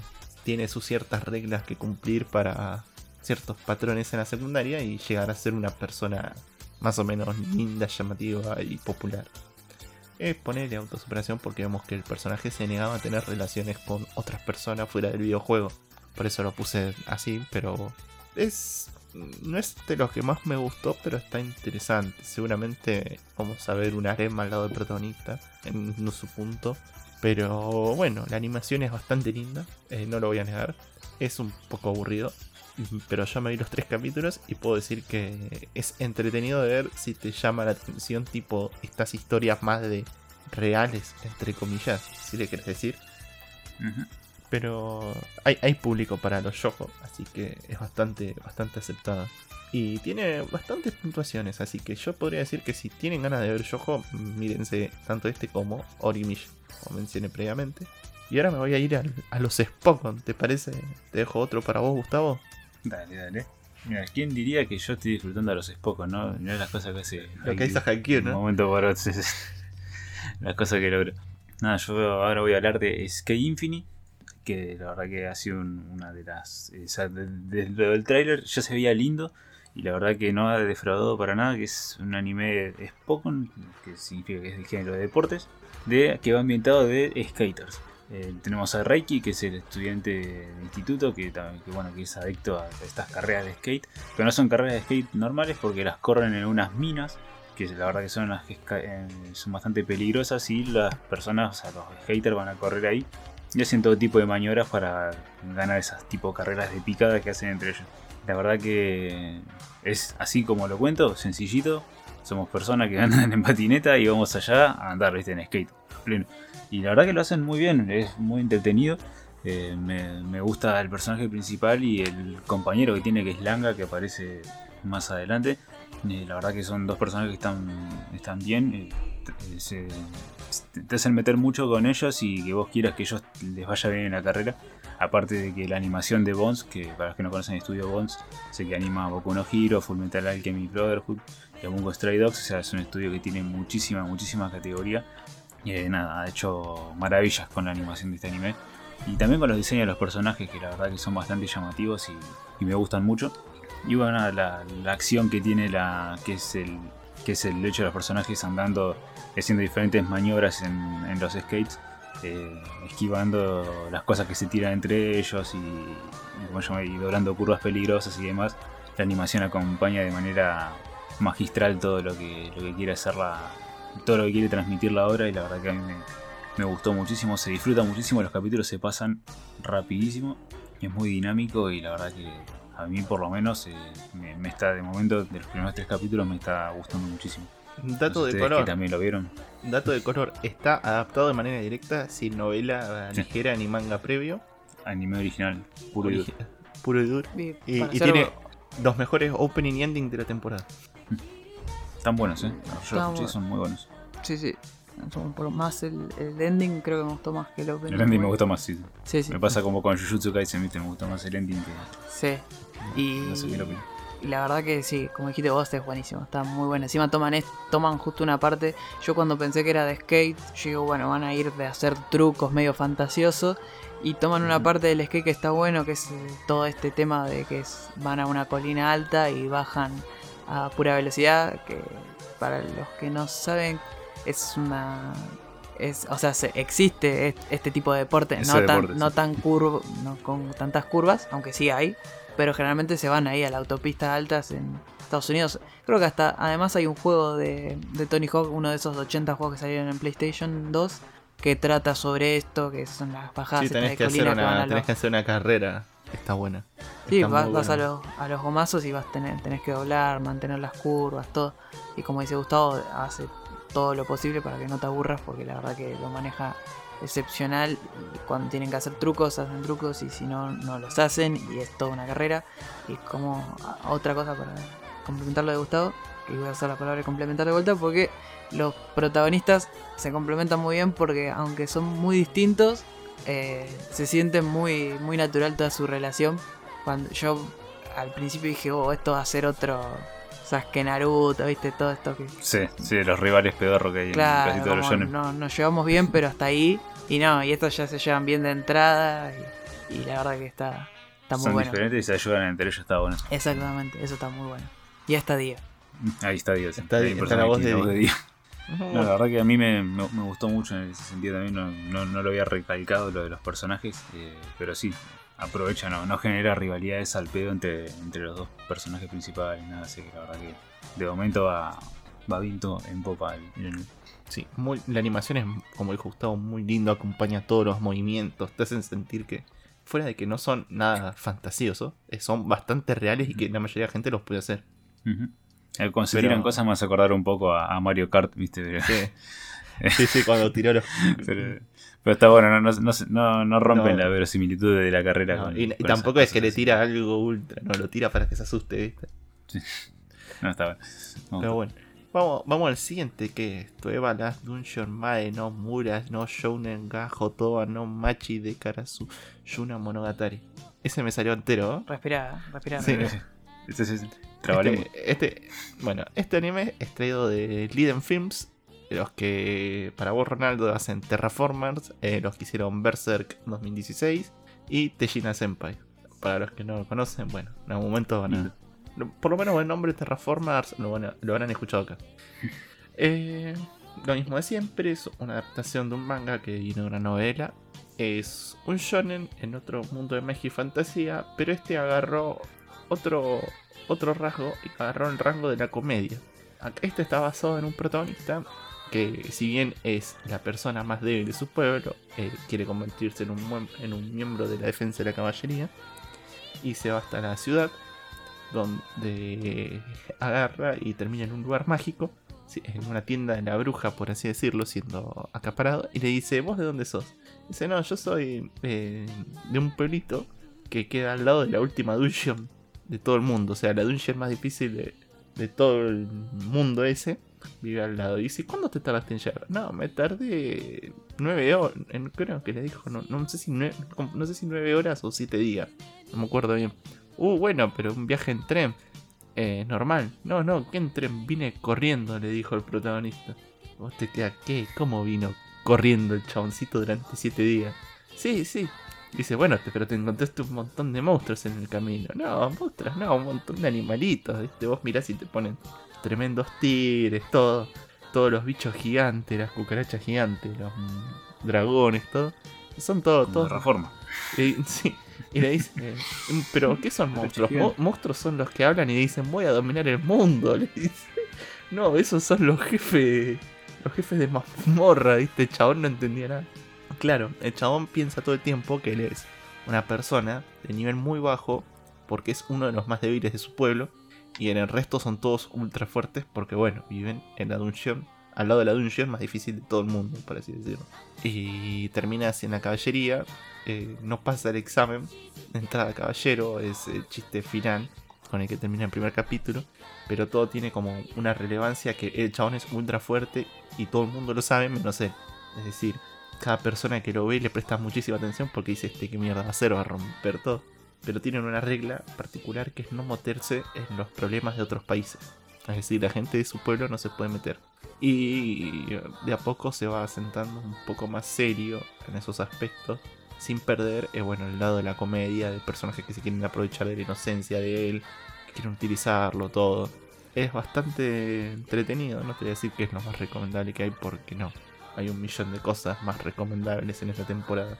Hay cosas dentro de todo lo que hay bastante buenas, pero no es del todo malo.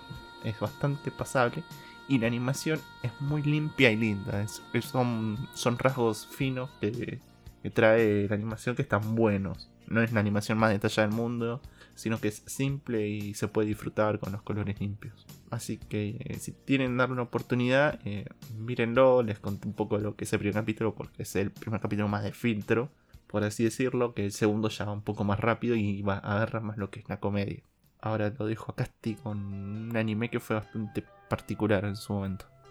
Sí, ¿no? Vos decís que es bastante particular. Porque único y, único que- y diferente. único y diferente. Porque la verdad que eh, nunca me iba a imaginar que me iba a encontrar con este tipo de anime, por lo menos en esta temporada. Eh, si no saben de qué estoy hablando, estoy hablando de Wonder Egg Priority. Un anime que como, como me, me acabo de enterar mientras Iván iba hablando, es otro anime que no tiene ni manga, ni novela ligera, nada. Es un anime que he creado... eh, eh, o sea, la historia está creada Original. ahora, es original. Original de estudios. Original estudio. Y la verdad que no podría estar más contento con esto. Para que no conoce Wonder Egg Priority y seguramente se habrá cruzado con la protagonista, que es una especie de Coraline, pero oriental, porque es, es pelo azul y la característica de la camperita con capuchita amarilla. Eh, seguimos la historia de. le cambiaron el nombre tantas veces a la pobre chica, porque antes era Aito y ahora es Otto, no sé, según la traducción, pero vamos a poner que es Aito. Eh, seguimos a esta chica que apenas comienza ya, ya te va planteando que es muy... va por un lado más surrealista el anime. Aparece la, con una chica que entierra a la protagonista a un bichito de luz que, que estaba aplastado, más entre comillas aplastado, muerto. Y este sale y, em- y le empieza a hablar a ella diciéndole que la quería llevar como a un purgatorio que le iban a dar un regalo y que nada, que bueno, que la primera vez que lo que le iban a dar era un regalo, pero después iba a tener que pagar para tenerlo. Y le terminan dando un huevo con una, una serie de números y letras. ¿Qué pasa? Eh, esta chica es una, como está bien dicho, ¿no? Es una hikikomori porque la chica no sale mucho de la casa. eh, va un maestro a darle clases a la casa, eh, de vez en cuando va al médico, hace ejercicio adentro de la casa y creo que lo único para que sale es de vez en cuando sale afuera a caminar y como que vuelve. Pero ¿qué pasa? En un momento ella se, está, se teletransporta como a un colegio, ¿no? Eh, y se rompe este tipo de huevo que tenía, ¿no? Al intentar romperlo, al caerse, empieza a crecer y sale otra chica del huevo. Sale una chica del mismo tamaño, la misma edad que ella. Y eh, están en, una, en un colegio, ¿no? Y en este colegio empiezan a aparecer unos personajes bastante turbios, sacados de, no sé, cómo te puedo explicar, de algún juego medio de terror, medio, medio Silent Hill, ponele, porque son como unos bichitos chiquititos con máscara, vestidos de uniforme, con cuchillos que van saltando, ¿no? Y, y algunas personas que, por ejemplo, en este, en el caso del primero, tienen un hacha que empieza a rolear una persona normal, pero de la cara se le ve toda blureada, ¿no? Y nada más lo que se ve es una sonrisa. Y lo que tiene que hacer la protagonista, lo que más o menos le explican, es que como que tiene que salvar a esta chica que salió del huevo de este tipo de boss. Vamos a ponerle como, un- si vamos a poner un título, es como un boss de este nivel. Pero no voy a contar más nada porque hay un, es un anime que para mí es muy de exploración y además lo que le acabo de contar yo es lo que se entiende el primer capítulo y no es todo en sí. No, no se esperen que es ella peleando con, con bichos porque pelea con bichos. Hay un porqué detrás de esto. Eh, como iba a decir, el, el estudio es eh, Cloverworks, que es que animó Persona 5 y The Promised Neverland. Y la verdad que eh, se están sacando la, se están, eh, el la verdad que me saco el sombrero ante ellos porque se están sacando lo que para mí es uno de los animes más lindos de la temporada, si no es el anime más lindo y mejor animado de la temporada, porque tiene unas, unas escenas que son increíbles, los, los Cada capítulo, personajes cada están capítulo buenos. tira una escena mejor que la otra. Sí, sí, cada capítulo tira una escena que está mejor animada que la otra y la verdad que te, te caes de culo porque es, es lo que te digo, es un anime que no, no, te, no te esperabas. La verdad que yo no me lo esperaba que sea tan bueno. Aparte, que poco, sea se ha hablado de Wonder Age Priority. Po- poco se habla de No, Wonder porque, Egg, pero- ah, solamente habían presentado un tráiler donde te mostraban imágenes O Sí, sea, sí, te mostraban muy la- muy la conceptual. protagonista, Claro, claro, sí, Parecía, dije, "Mm, esto es medio raro. claro. Y la verdad que me parece bien que hayan tomado esta dirección porque la verdad que no, no se ven animes así eh, por temporada. Estamos como yo que ahora me, me metí un poco más.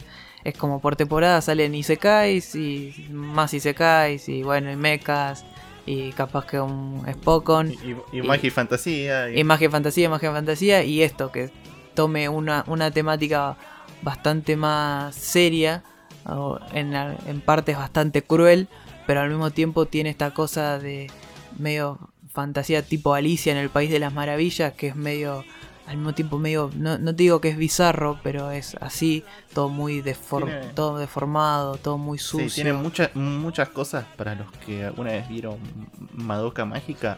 Bastante el tipo de majo yojo que trajo. Ah, yo no ese- vi ese. yo no vi Madoka, pero yo lo, lo sentí muy como todo muy a ver si, si jugaron alguna vez los Alice eh, Alice in Madness, que son estos juegos de Alicia en el País Maravillas, pero que, que son está todo deformado medio como por Tim Burton. Bueno, es algo así, porque es como una media fantasía, pero es returbio. Eh, eh, Sí, muy turbio. por más que haya muchos colores, la chica también es, los personajes son muy coloridos, todo, pasan un montón de cosas muy turbias. Que eso es lo que quiero que, que si se quieren, quieren verlo, para mí, tipo, véanlo porque descubrís un montón de cosas, hay un montón de cosas que no te dicen, o sea, no están dichas, pero visualmente eh, te las explican. No, no se toman tiempo en explicarte tal cosa, tal relación, tal cosa que pasa, porque lo, lo entendés perfectamente viendo el anime y con lo que te muestran. Es muy gráfico. Muy gráfico, ahí está, eso es lo que quería decir, es muy gráfico. Toda la explicación está en Eh, eh, parte gráfica. que ver todos los detalles, básicamente. Sí, no, y, y ni tanto, porque está, está ahí. Vos si prestás aten- atención, está. Y para mí eso, es- cuando hacen eso, cuando pueden lograr eso, es para aplaudir. Sí, no, no tengo nada más que decir de One Direct Priority. Eh, vos, Gustavo, todavía no lo viste, creo, ¿no? No, yo no lo vi todavía por Dale. eso, pero Entonces- lo único que puedo decir es que el diseño de la prota me parece el más bonito de toda la temporada. Sí. es hermoso. Bueno, es hermoso. Bueno, como yo básicamente Casti lo explicó mejor, con mejores palabras que lo podía decir yo, vamos a pasar al que para mí es otro majo yojo, que sería Urisekai Picnic, que tiene una mezcla con Isekai, si le podés decir, donde es un anime donde varias dos chicas eh, aparecen en un mundo raro donde hay una- unas bestias que cuando las vences te dan como una especie de cubo que se puede vender por bastante plata. Básicamente la premisa son estas dos chicas viajando a distintos mundos, por lo que pude ver en los dos capítulos que vi. Y bueno, saqueando estos bichos que no sé muy bien qué es, porque a la vez como que les presenta como una locura, como una enfermedad a la gente que está Sí. alrededor de ellos. Toca no sé si mucho- las matan. Claro, toca mucho como si fueran leyendas urbanas de Japón. Por lo que Sí. en los primeros, yo también vi los primeros dos. No me llamó mucho la atención a mí, pero como que lo que yo entendí era eso, como que se meten y en un momento Sí, se cruzan con varias. Sí, se cruzan con varias chicas, varios mundos, varias leyendas. Son todos bichos raros. Creo que eh, hasta- Traídos por, bueno. Muy de, muy de Stranding, dije Sí. cuando lo estábamos Sí, viendo. Sí, muy- el monstruo es igual. Stranding, parece. Sí. Eh, bueno, este sí viene en manga también. Este es traído por Liden Films, como mencioné, Terraformer vs. Tejina Senpai y Felix Finn, que trabajó en Necopara. Es, es raro. A mí no me terminó de convencer en dos capítulos. eh, por ahí me miro el tercero más adelante para ver si me termina de gustar. Pero es como dijimos con Casti, es bastante raro, es un mundo particular. Los- la animación es linda, no es mala la animación, es muy buena. Pero es, es eso, es como muy misterioso todo. Y no sé si es misterioso bueno o misterioso eh, que no sabemos cómo explicarlo, ¿viste? No le podemos dar un trasfondo. A, mí no me, a mí no me. ¿Cómo llama?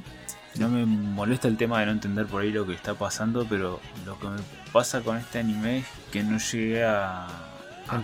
encariñarme con ninguna de las dos protagonistas. No, Es aparte. como que son muy planas las dos y el ritmo de la historia es bastante lento como para no explicarme lo que está pasando. Sí. Entonces Es- siento es- que por ese lado es el lado que me corre ponerle a, a seguir mirándolo. ¿viste? No digo que esté mal, pero por lo menos a mí se me, se me hizo bastante pesado de ver. No digo que sea Se te hacen pero los a mí se me capítulos. hizo largo. Sí, a mí se me hizo Aparte vos mirás si los personajes es tipo una es medio cagona y de repente es valiente porque sí. y la otra está loca porque Sí, por eso es totalmente plana, esa no, no tiene personalidad, ¿viste? Eso no, no se respeta así mismo el personaje, por eso es lo que, lo que te decía, no, que no, no, es malo, o sea, no, a la vez no es, no es como para decir esto es malo, sino no termina de atrapar. Por ahí más adelante, más adelante los personajes mejoran, ¿viste? Y- o tiene una explicación todo, pero mm, lo, vamos- lo dejamos ahí. Lo dejo en stand-by. Lo dejo en neutro, no tiene. Está ahí Está en cambio punto esperando. Vamos a pasar a, a otro, a otro Spokon. Esta vez lo va a traer Casti, ¿te parece? Dale, porque este es el, un Spokon que dio mucho que hablar. Y la verdad que yo lo. Cuando viste, viste cuando llegó, lo, lo vi mal, ¿viste? Lo, lo- ya lo estaba mirando medio feo. ¿Por qué? Porque es un Spokon de volei. ¿Y qué tenemos de volei? Chau tren, diría mi primito. Eh, es un Spokon de volei y todos dijimos, oh, esto se quieren copiar de Haikyuu, esto va a ser Haikyuu 2.0, eh, ¿viste así?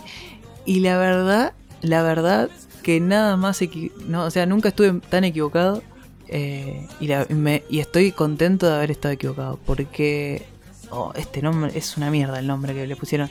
2.43 eh, eh, Sein Koku Daishin o sea, el voy a poner ¿cómo? Sein Koku. Bueno, yo le voy a decir el, el mejor volei de Junior.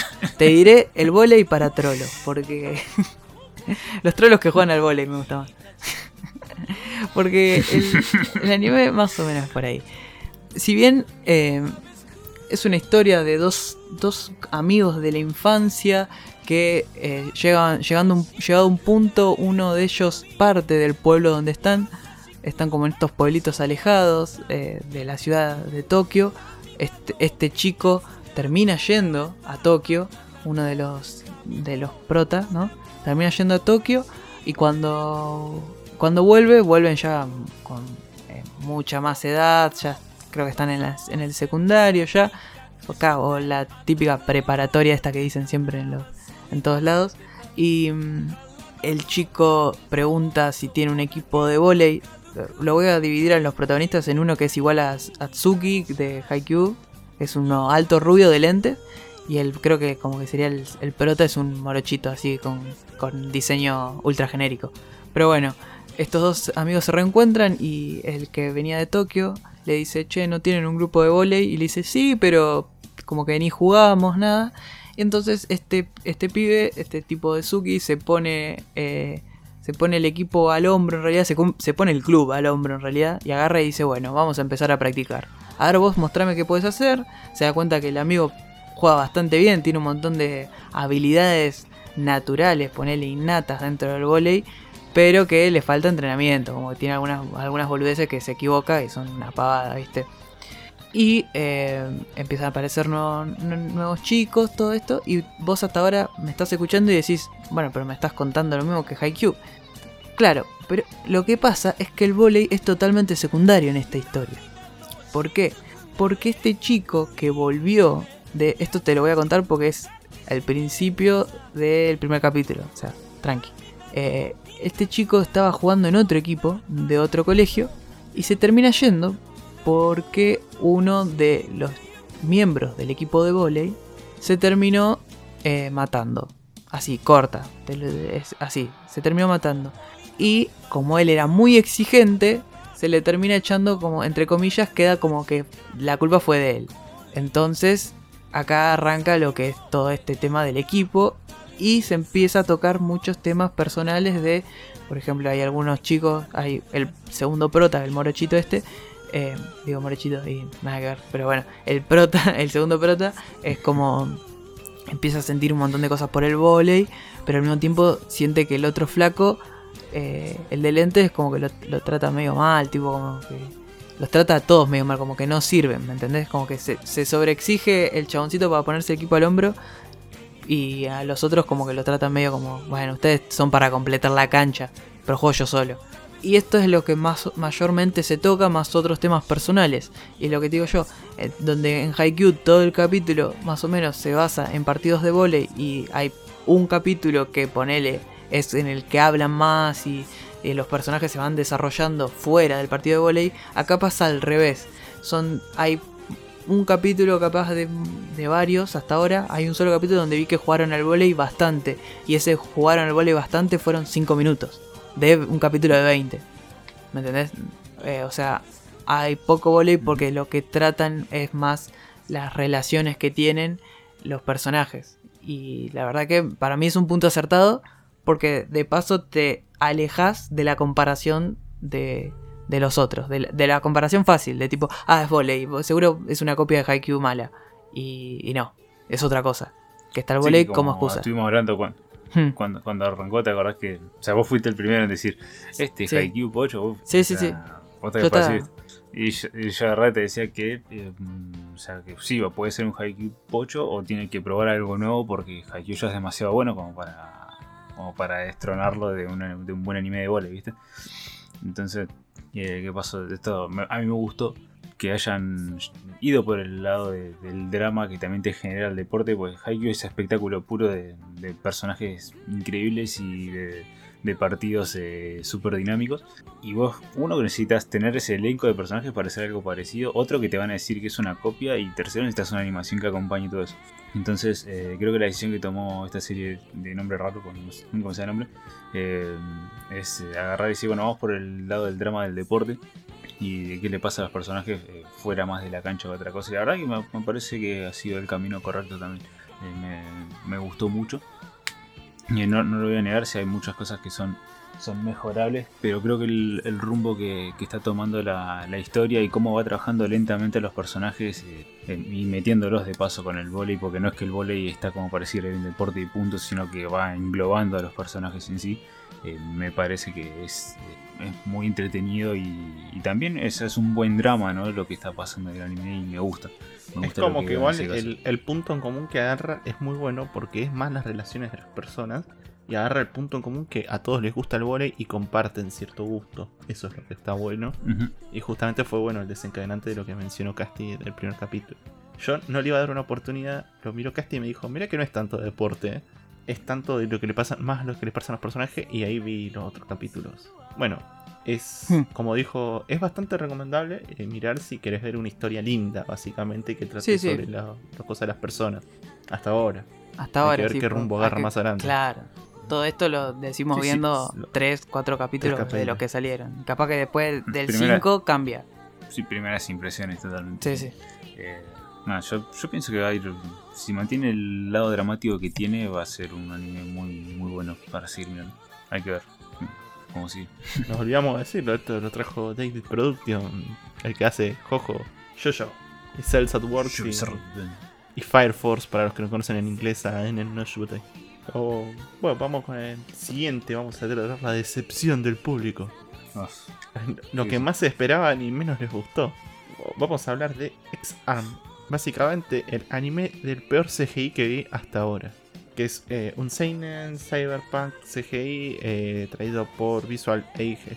Vis- Visual Elite es el nombre del estudio, que es nuevo. No sé si proviene de otra productora. Es algo de que todo el mundo rompía las bolas y decía, no, esto, el manga, el manga es buenísimo, está re bien dibujado, los personajes están re buenos, es alto. Pero la verdad que el anime terminó siendo bastante mediocre. La premisa es buena. en Sí, lo como es. Es una porón. No, es una cagada la animación de 3D. La La verdad que es un estudio nuevo para poner 3D. Malas decisiones. ¿eh? No, no, es que posta esto es un juego de PlayStation 2, pero en el 2021. Sí. Eh, en sí No, la no premisa es- está buena porque es bueno, una persona que termina siendo un humanoide medio arma, con todos los problemas que traen las fuerzas civiles y todo eso. Es una historia que bueno, ya existe en otros hechos, pero que puede estar bien hecha y bien armada y ser algo lindo, ¿viste? Pero bueno, termina siendo una cagada por el tema de animación. Yo le diría no lo miren, porque la verdad que duele de ver, no, no, no es lindo. La historia en sí, bueno, es como mencioné, se puede ver tanto en otras películas como en otras cosas. Pero bueno, miren, pasemos al siguiente mejor, digo, porque la verdad ni quiero hablar. Un poco me gustó. Sí, no, no vale la pena. Busquen X-Arm en YouTube y mírense dos minutos nomás de Sí. algo, si quieren ver. Voy a después, traer- Si quieren mirar el capítulo, lo miro. Otra cosa que no me gustó, que a algunos le puede haber gustado, que es Hortensia en Saga TV, que básicamente es la adaptación de un videojuego, donde es un mundo de magia y fantasía, pero es un mundo de videojuegos traído por Leader Films. Es básicamente, como mencioné, un mundo de un videojuego donde empieza a haber una guerra con un rey. Todo bastante, bastante como un hacho. Si bien la animación no es fua, está ahí a nivel más o menos lindo. No, no es muy feo que digamos, pero no, no es muy recomendable. Como dije, es un mundo donde el protagonista va en un videojuego, pasa a verse involucrado en una guerra. Es todo propaganda para un videojuego que ya existe en realidad. Pero bueno, no, no, no voy a explayarme mucho en algo que vi un capítulo y lo tuve que dejar a mitad de lo poco que me disgustó, básicamente. No es lo que más me gusta a mí, por ahí hay gente que juega el juego y le interesa un poco más. Vamos a ir a algo que no pensé que me iba a gustar o entretener, y me entretuvo, que es Tenshu Shogo de Bu, que es los diseñadores de, de los animales, básicamente. Es eh, un Saints of Life, básicamente, con comedia y fantasía donde te van a explicar cómo están diseñados los animales. Eh, esto es medio ficción porque obviamente es tipo hay un grupo de ángeles en el cielo que se designa a diseñar animales en la tierra, cómo van a vivir, pero tiene que ser todo funcional. Por ejemplo, te ponen muchos chistes porque el creador del caballo le intenta, eh, intenta crear, mil, le piden algo con alas e intenta crear un Pegaso, ¿viste? Algo con un cuerno y quiere quedar un unicornio. Entonces joden con que al que creo el caballo le gusta tanto que hace todos chistes con caballo. Pero va en ese diseño y es bastante entretenido. No te voy a decir que los personajes son fuá, pero está bueno porque te explican paso por paso cómo son cada animal, cómo, es su diseño, por qué sobreviven, cómo funcionan. Hacen chistes porque, por ejemplo, no sé, hay un millón de pájaros y dice, sí, sí, a, a Dios le gusta cualquier variante de pájaro y cualquier variante de rana, ¿viste? Entonces los que crean los pájaros y las ranas están felices crean todos pájaros y ranas distintos. Explican distintos métodos, cómo es la naturaleza de los animales, en hechos bastante reales. Por ejemplo, el diseño de la jirafa. Vos mirás y es bastante surrealista el animal cuando te lo van explicando. Porque en un principio se buscó crear un caballo de cuello largo. Lo, ponen ahí. Pero dicen, no, mira, si queda sin sangre. Entonces le ponen órganos especiales, hacen todo un trabajo. Y tiene eh, a la vez las mismas bacterias que tienen las vacas para poder alimentarse a través de eh, ser herbívoros totalmente y que las bacterias esas generen proteínas, ¿viste? O por ejemplo cuando explican los este bicho que el koala. Vos mirás y te lo crea una loca de los venenos y todo eso en, ahí y te lo explican. Mira, es un animal con garra que come algo que es venenoso, que come su caca, que ahí vos mirás y un koala bebé come la caca de la madre para poder desarrollar todo. Y exactamente todo lo mismo es bastante es repulsivo, no lo sabías. Sí, es, bastante, aprendés, sobre, sobre animales, está bueno. Eh, aprendés sobre animales y, lo hacen divertido a la vez. Tipo, eso es lo que tiene bueno. Por ejemplo, cuando, no sé, uno crea la serpiente, de los pájaros están me lo, me lo acabaste de vender sin querer queriendo. Sí, sí es, tipo, vos estás aburrido y lo pones y te divertís un toque. Este. Yo lo, lo, lo a mirar. Encima la animación está buena, es bastante buena la animación. Traída por Asia Production, que trajo Million Doll, State of Memories, Wipe Surfing Wipe Y es raro, porque te atrapa más que nada porque son aprendes de los animales. Tipo, a mí el de la jirafa me volvió loco. Yo no sabía que la jirafa tenía un órgano al lado del cerebro para que no se quede sin sangre. Es increíble. Pero bueno. Está bueno aprender de biología y sí. mirar al mismo tiempo. Y disfrutar. y, más que nada, bueno, son todos hechos reales y algunos hechos te los recalcan al final del capítulo. Y joden con eso, porque tiene tipo como un laboratorio donde crean los animales y los que no sirven se los comen. Hay uno que básicamente se creaban se basaba en crear animales ricos, con los chistes de la cadena alimenticia. Pero bueno. cuando lleguen el ornitorrinco. no, uno creó la mamífero que pone huevos que amamanta. sí, un mamífero que pone huevos amamanta y tiene garras. sí, sí. Y pico de pata. Para no, no, explicar, creo que no hay nada más que puedo llegar a explicar de este. Es muy divertido de ver. Vamos a pasar al siguiente. Vamos a pasar a Kamui Bui Ramume. Eh, este es una de las cosas que más me llamó la atención, eh, porque trae una premisa bastante particular que es, en el mundo están las enfermedades normales y están las enfermedades eh, contra sobrenaturales, por así decirlo, que solo te las puede curar un médico sobrenatural. Que a grandes rasgos vos estás viendo y en este anime se resume a problemas psicológicos que traen ciertas personas, es decir, vos estás débil de corazón atraes espíritus y los espíritus te poseen y te dan una enfermedad rara. como por ejemplo, eh, no sé, lloras condimentos ¿viste? cada que lloras. Y hay un doctor especial que es el doctor Ramune y su ayudante que se encargan de, bueno, curar esos males a través de, como por ejemplo, no sé, te doy eh, unas lentes de contacto para que no te salgan las lágrimas. Y se te va pudriendo el cuerpo hasta que, bueno, la enfermedad explota y tiene la cura de la base real del problema. Es bastante interesante, tiene sus cosas sobrenaturales, por espíritus, en algunas partes te posee un amuleto, eh, pero hacen referencia a todos problemas psicológicos. Si bien la animación es bastante simple, no es ninguno que resaltar, está bien, es traída por Platinum Vision, que hizo Devil's Slime. Y, eh, Devil's es el más conocido, pero está bastante buena. Y no tiene nada malo, es decir, tiene su comedia, tiene sus chistes. Yo diría que es bastante aprovechable si querés, te gustan los. examinar las cosas de un lado un poco más psicológico, esto te lo va a agarrar. Y son todos casos por separado que van, siguen un hilo, una historia, que hasta ahora en el capítulo 3 recién va arrancando. Y bueno, eso fue más o menos lo que puedo explicar sin irme tanto a los spoilers de cada capítulo. Voy a dejar a, Gustavo con otro anime que, que le espero mucho.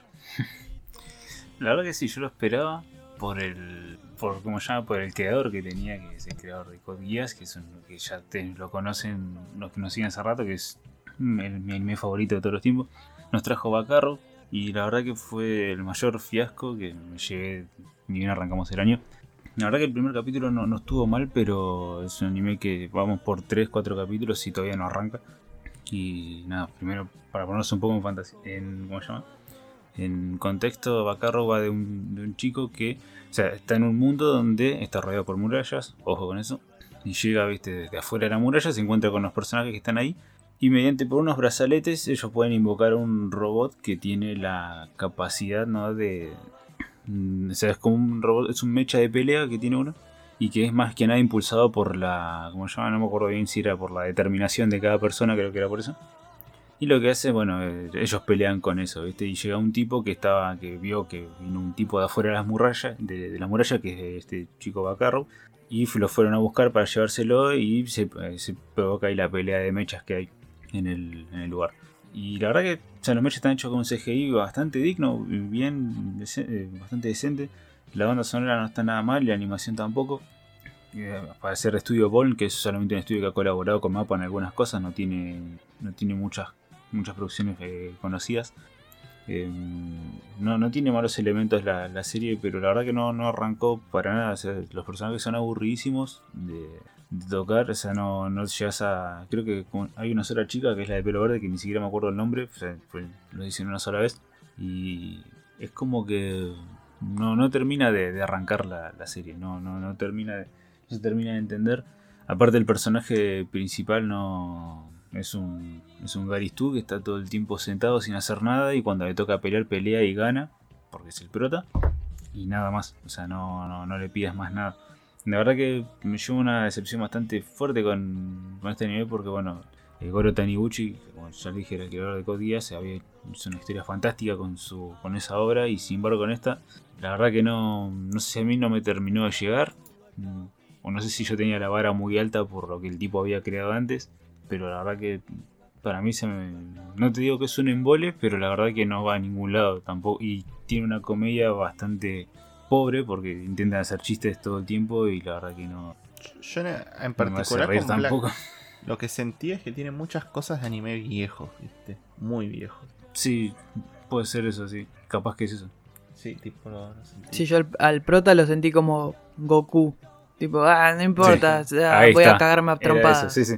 Tipo... Es Goku, es, Goku, posta de Goku.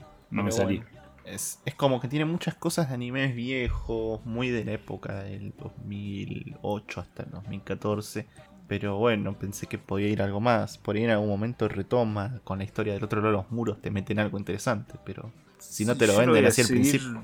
Yo voy a seguir mirándolo por el hecho de que es Goro Taniguchi. Capaz que en algún momento pega un salto de calidad y capaz que era el filtro, ¿viste? Que, sí, eso, eso es lo que pensé en algún momento. Pero bueno, nada, es solamente por él eh, lo, voy a, lo voy a mirar como puede terminar siendo una, un completo bodrio. Aparte, lo mejor es que tiene un voice acting, eh, un reparto de sellos bastante importante. Tiene muchísimos eh, actores reconocidos en, en, el, en el medio de la industria. Y la verdad que no, no sé por qué ¿viste? entregar un producto tan flojo, pero bueno, nada, vamos a ver. Capaz que termina, si hacemos la review del trimestre y capaz que termina siendo algo muy bueno, no sé. De momento digo yo que mi primera impresión es tiene un personaje bastante malo. O sea, malo en el sentido de que es planísimo y súper aburrido de ver y como que todo como que todo se ve muy todo es muy predecible muy forzado y, nada no te llama la atención para nada por mi parte no tengo más nada que decir Sí, no, lo explicaste perfecto. Es como muy simple. Por ahí, en- bueno, yo voy a hacer lo mismo Gustavo. Ese lo voy a seguir viendo. Por ahí en algún momento retoma. Pero bastante, los primeros capítulos me aburrieron mucho. Por- sí, sí co- coincido muy aburrido Voy a pasar a algo más aburrido entonces. para, que, para que te sientas un poco mejor. Que es Project Scarlet Paeter no Quizu. ¿Qué es? El tipo de anime favorito de Gustavo. Idols. Idols con poderes, con tatuajes, con espadas, con superpoderes, con Transformer y Power Ranger. Que es la historia en un barrio de Tokio. Donde está dividido por tres mafias básicamente. Que eh, empiezan a ver una red de seguridad pública. Está la barria, las organizaciones que son Helios, Artemis y la Oficina de Seguridad Pública, que son conocidos como los SCART, que empiezan a pelear para marcar los territorios y parar todas las peleas que hay. Con lo que mencioné, poderes con tatuajes, poderes con espadas, poderes con manoplas, poderes con pelo. Sí, es eh, básicamente es una excusa para poner música de idols y, Y y poderes. chabones. Ah. No, y chabones. Con Porque poderes también. y El poder, el poder- no, el poder no es. El poder es tipo. Agarra y saca un poder, pero todo el tiempo que sacan el poder te están poniendo al chabón en primer plano. Qué hermoso. O sea, vos. qué mal Pero- suena eso amigo. sí. Eh, eh, lo que te encanta, Idols. Pero bueno, No. eh, la, la animación está buena, bueno, no, no lo puedo negar, es muy linda la animación. Este por Go Hands, que hizo K, con todas las variantes que existen de K, y Seito Kan Yunokai, con todas sus variantes que existen. Que son lindas animaciones, pero son todos parece género, ¿viste? Es, a mí no me gusta para nada. Si bien la animación está buena, por ahí hay gente que, que le encanta este tipo de género. Pero es, es como tiene muchos factores reales con efectos 3D y peleas raras. Pero bueno, no tengo mucho más para decir. Quieren ver a hombres lindos peleándose por el control de la ciudad, mírenlo. Ahora vamos a pasar como a, Hypnosis Mic Ahora vamos a pasar a ver. Sí, básicamente Hypnosis Mic, pero acá no hay ley. No existen, las, le- no existen las leyes, Gustavo acá. Acá no tienen que pelear con micrófono. Eh, todavía más raro Creo que Hypnosis Mic me, me ha entretenido. Vamos a pasar a Souko Masume Senki, que son las chicas las chicas cohete, básicamente. Estos tienen muchísimo CGI. Es un, Chicas cohete. Cosa- un mundo de fantasía militar Oh. traído por Estudio Acat. Y es raro, es muy raro porque empieza el primer capítulo y vos estás ahí mirando y de repente mirás que dice, oh, ese robotito de juguete es mi favorito. Y de repente como que se cae el mundo y mirás que la mina se transforma y saca el robotito ese de la espalda y se hace medio misil y empieza a volar. No, no entendés una goma, boludo. Es increíble. Para ver, corregime. est- Esto es mm, de esos animes donde hay chicas eh, más o menos entre unos 8 y, y 14 años Sí. que pelean contra Contra monstruos de CGI extraterrestres. Sí, monstruos de CGI. y que solamente ellas son capaces de usar las armas Porque- que, que Porque cosas. usan armas robots que vuelan.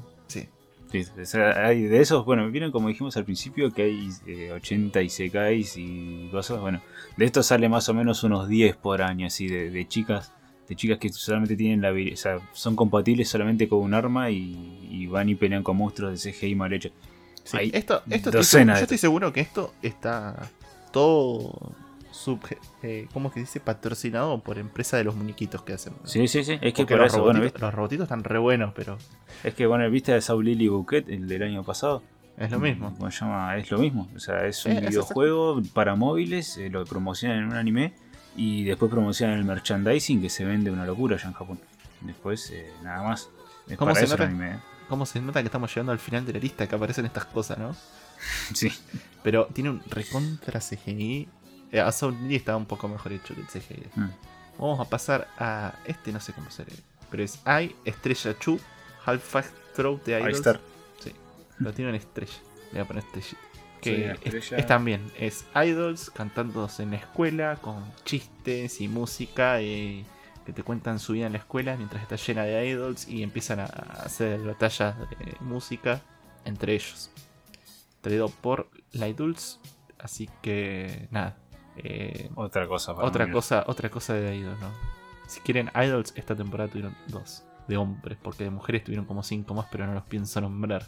Pero bueno, vamos a lo tan esperado. Las segundas temporadas y spin-off de la temporada.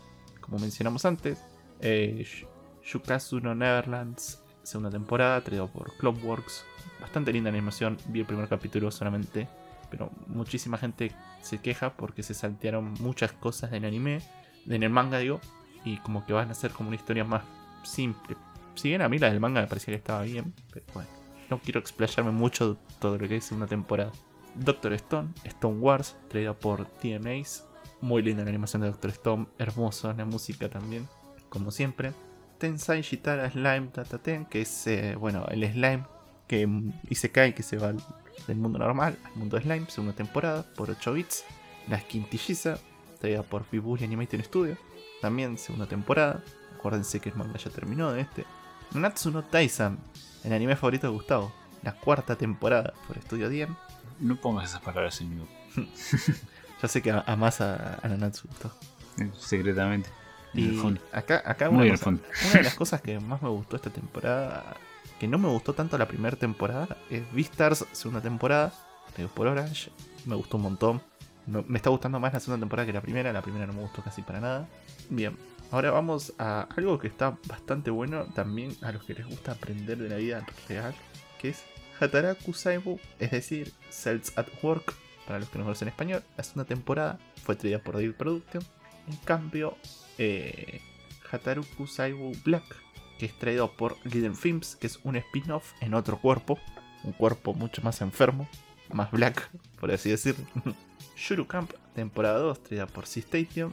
Yami Shibai 8, traído por Ilka Shinchu Ibekai Season 2 por Production IG. Y The World Witches Hasin Shimatsu, traída por AKF y Giga Production. Ah, bueno, todo eso fue la segunda temporada y spin-off. Lo hice rapidito, corto, porque no quería explayarme mucho. Miren las primeras temporadas, excepto por los últimos cuatro que nombré, no los miren porque son malísimos. sí. Va, sí, más o menos. Eh, sí, sí. Camp se ve agradable. Sí, es, lo- pero es se por ve eso, agradable. es lo único que yo digo, ah, capaz. Pero me acuerdo que vos dijiste que era re aburrido. Es re aburrido. Yo, Shiro yo lo voy a no, mirar no, porque no. me, me- me llama la atención. ¿no? Vos lo querés ver porque está la de la de pelo rosa con capuchita. Por eso lo querés ver. Sos un cochino. Ah, ¿era Te ese? conozco. Sí, era ese. Sí. Ah, era ese, ese es el boludo. Sucio, sucio. Lo voy a mirar, que después voy a traer una review del canal. Y ahora vamos a cada uno a hacer como una explicación de qué fue lo que más nos, nos gustó o qué es lo que más recomendamos.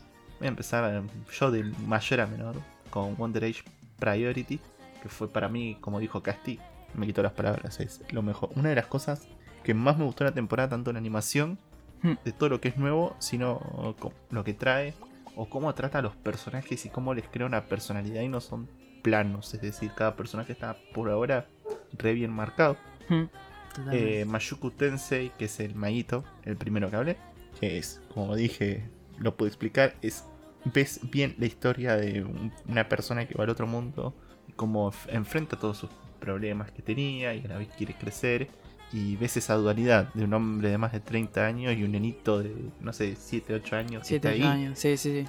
que no entiende el mundo, y Orimilla, que para mí es uno de los yojo que más me gustó del momento, que me, viene gustando más de cómo trata la las personas, las relaciones, todo. Son de las cosas que más me gustaron y que más se pueden disfrutar.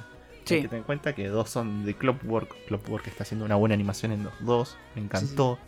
Muy buena animación en Yukosu no Neverland también. Así que lo, lo resalto porque para mí es un estudio que pisó fuerte, por lo menos esta temporada. Sí, sí, totalmente. Ahora te dejo el siguiente que creo que es Casti. Sí, sí. Eh, te voy a robar los tuyos porque sí, One Direct Priority es para mí lo mejor de esta temporada por lejos. Préstenle mucha atención.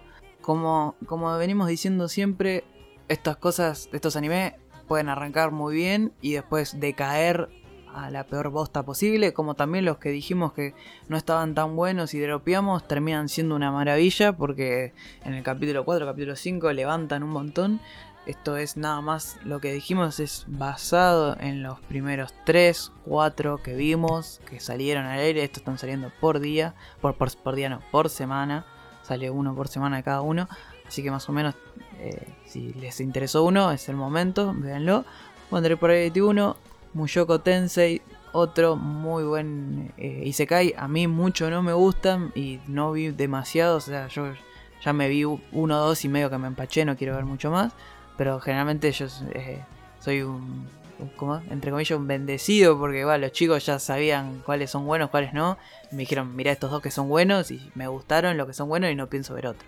Pero este, la verdad que me sorprendió por esto que mismo dijo Iván. La dualidad del personaje entre que tiene los traumas de cuando era un treintañero y después estas cosas de, volver a empezar, eh, como es, eh, todo de nuevo, la vida, como con una familia, cómo empieza a tomarle cariño a la gente, etcétera, empieza a confiar en la gente, porque el chabón era un hikikomori, entonces no cero bola a, la gente, muy aislado. Y el último, que este se lo voy a robar a Gustavo, pobre que lo puso, pero como yo estoy arriba de él, así que te cagué. Eh, Skate, Skate Infinity, eh, también. Hace mucho que no veía un anime. Creo que no.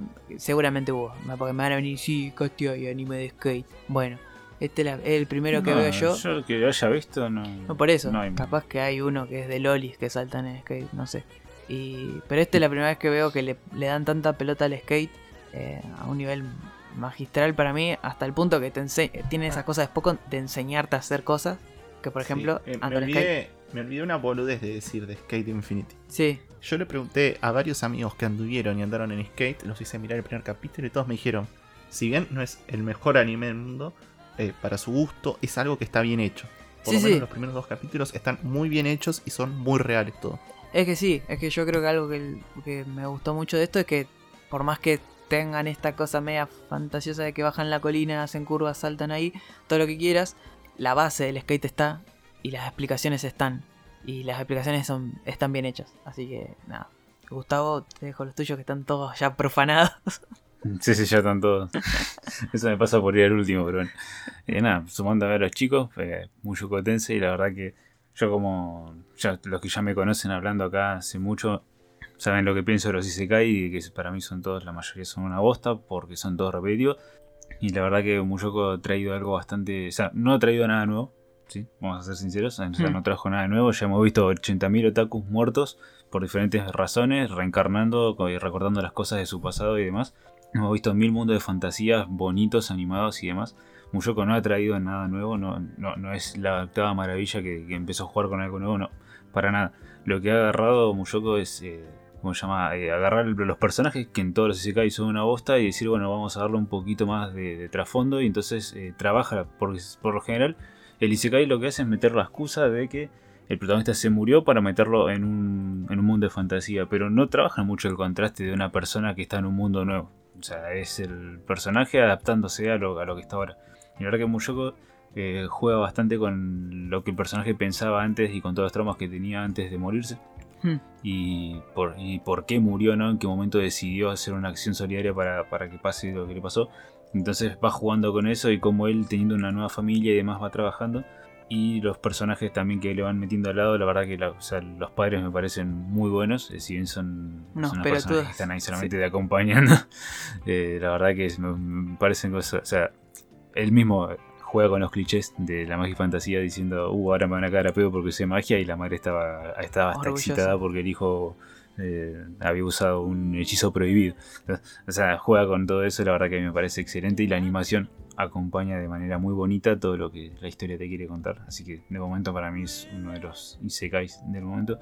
Después, bueno, Skate Infinity, como ya hablamos antes, eh, con casting no voy a darle muchas más vueltas. La verdad, un anime increíble, con animación que, que está a la altura de lo que te quiere mostrar, que respeta al mundo del skate. Yo no soy skater, no entiendo nada de skates, mi hermano haciendo pero se nota que lo que lo que te muestran ahí la esencia del skate y, y que podrían haber tomado el lado de la de cómo se llama del freestyle con el skate y todo eso no fueron por ahí fueron por el lado de las carreras que es lo más divertido de ver mm. fueron ahí a darse a darse madrazos como dicen los mexicanos con cosas con, con los skate y la verdad que están muy buenos y son muy dinámicos y los capítulos eh, son tan se te van tan rápido y los personajes se, se complementan tan bien que lo hacen muy entretenido.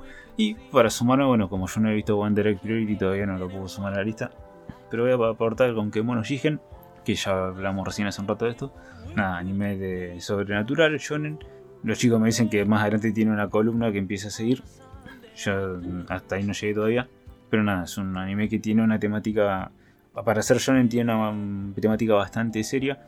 Y la verdad que me, me- me gustó cómo, cómo están los. cómo está el personaje principal con el otro. con el, con el chiquito este que lo acompaña. Hmm.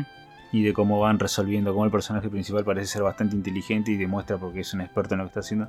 Y nada, cómo van a ir tocando los diferentes temas del folclore japonés que siempre se han tocado en los animes, o sea, no es nada nuevo esto, siempre se toca el folclore japonés de, lo- de los espíritus y demás. Pero le están dando un, un trasfondo un poquito más eh, como más de misterio y no de tanto de acción o de, o de terror. Hmm. Así que la verdad que me, me gusta por dónde va. Vamos a ver, estas fueron las primeras impresiones de, de los, de estos animes y vamos a ver cómo, cómo continúan después. Pero de momento, las tres recomendaciones mías. Bueno, como dijimos con los chicos, eh, bueno, tengan en cuenta que estos son hechos de los primeros capítulos. Si bien todavía no salió todo lo de la temporada, faltan algunos que se estrenan en febrero, medio tarde y todo eso. Y son nuestras primeras impresiones de los primeros cuatro capítulos. Todo, como dijo Casti, puede cambiar. En el capítulo cuarto, Hmm. quinto, una revelación, un mundo increíble. Y está buenísimo. Pero bueno, no llegamos a ese mundo increíble todavía. En Y algunos. Entregar ahora, sí. En algunos, otros sí. Pero bueno, eso fue más o menos lo que tenían. Muchas gracias por habernos escuchado hasta este punto, por haberse llenado las rodillas de barro. Sobre todo. Hora y media de. media orejas, de- tú. La verdad que sí. En esta horita y media de, de anime y de patas sucias. Sí, sí.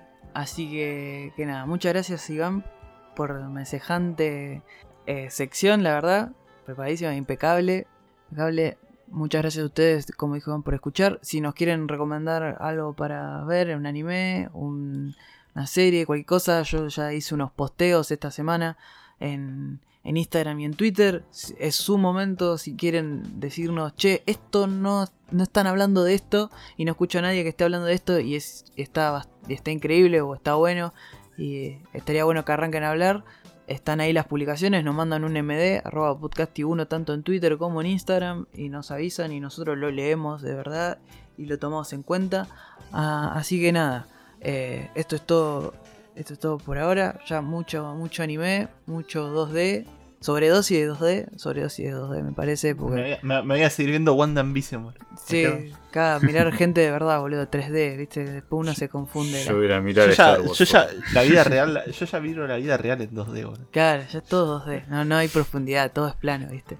Eso, eso me pasó igual una vez en un videojuego. Bueno, lo traigo para otro capítulo. Pero sí. Así que nada, nos estamos viendo la semana que viene con otro episodio. Adiós.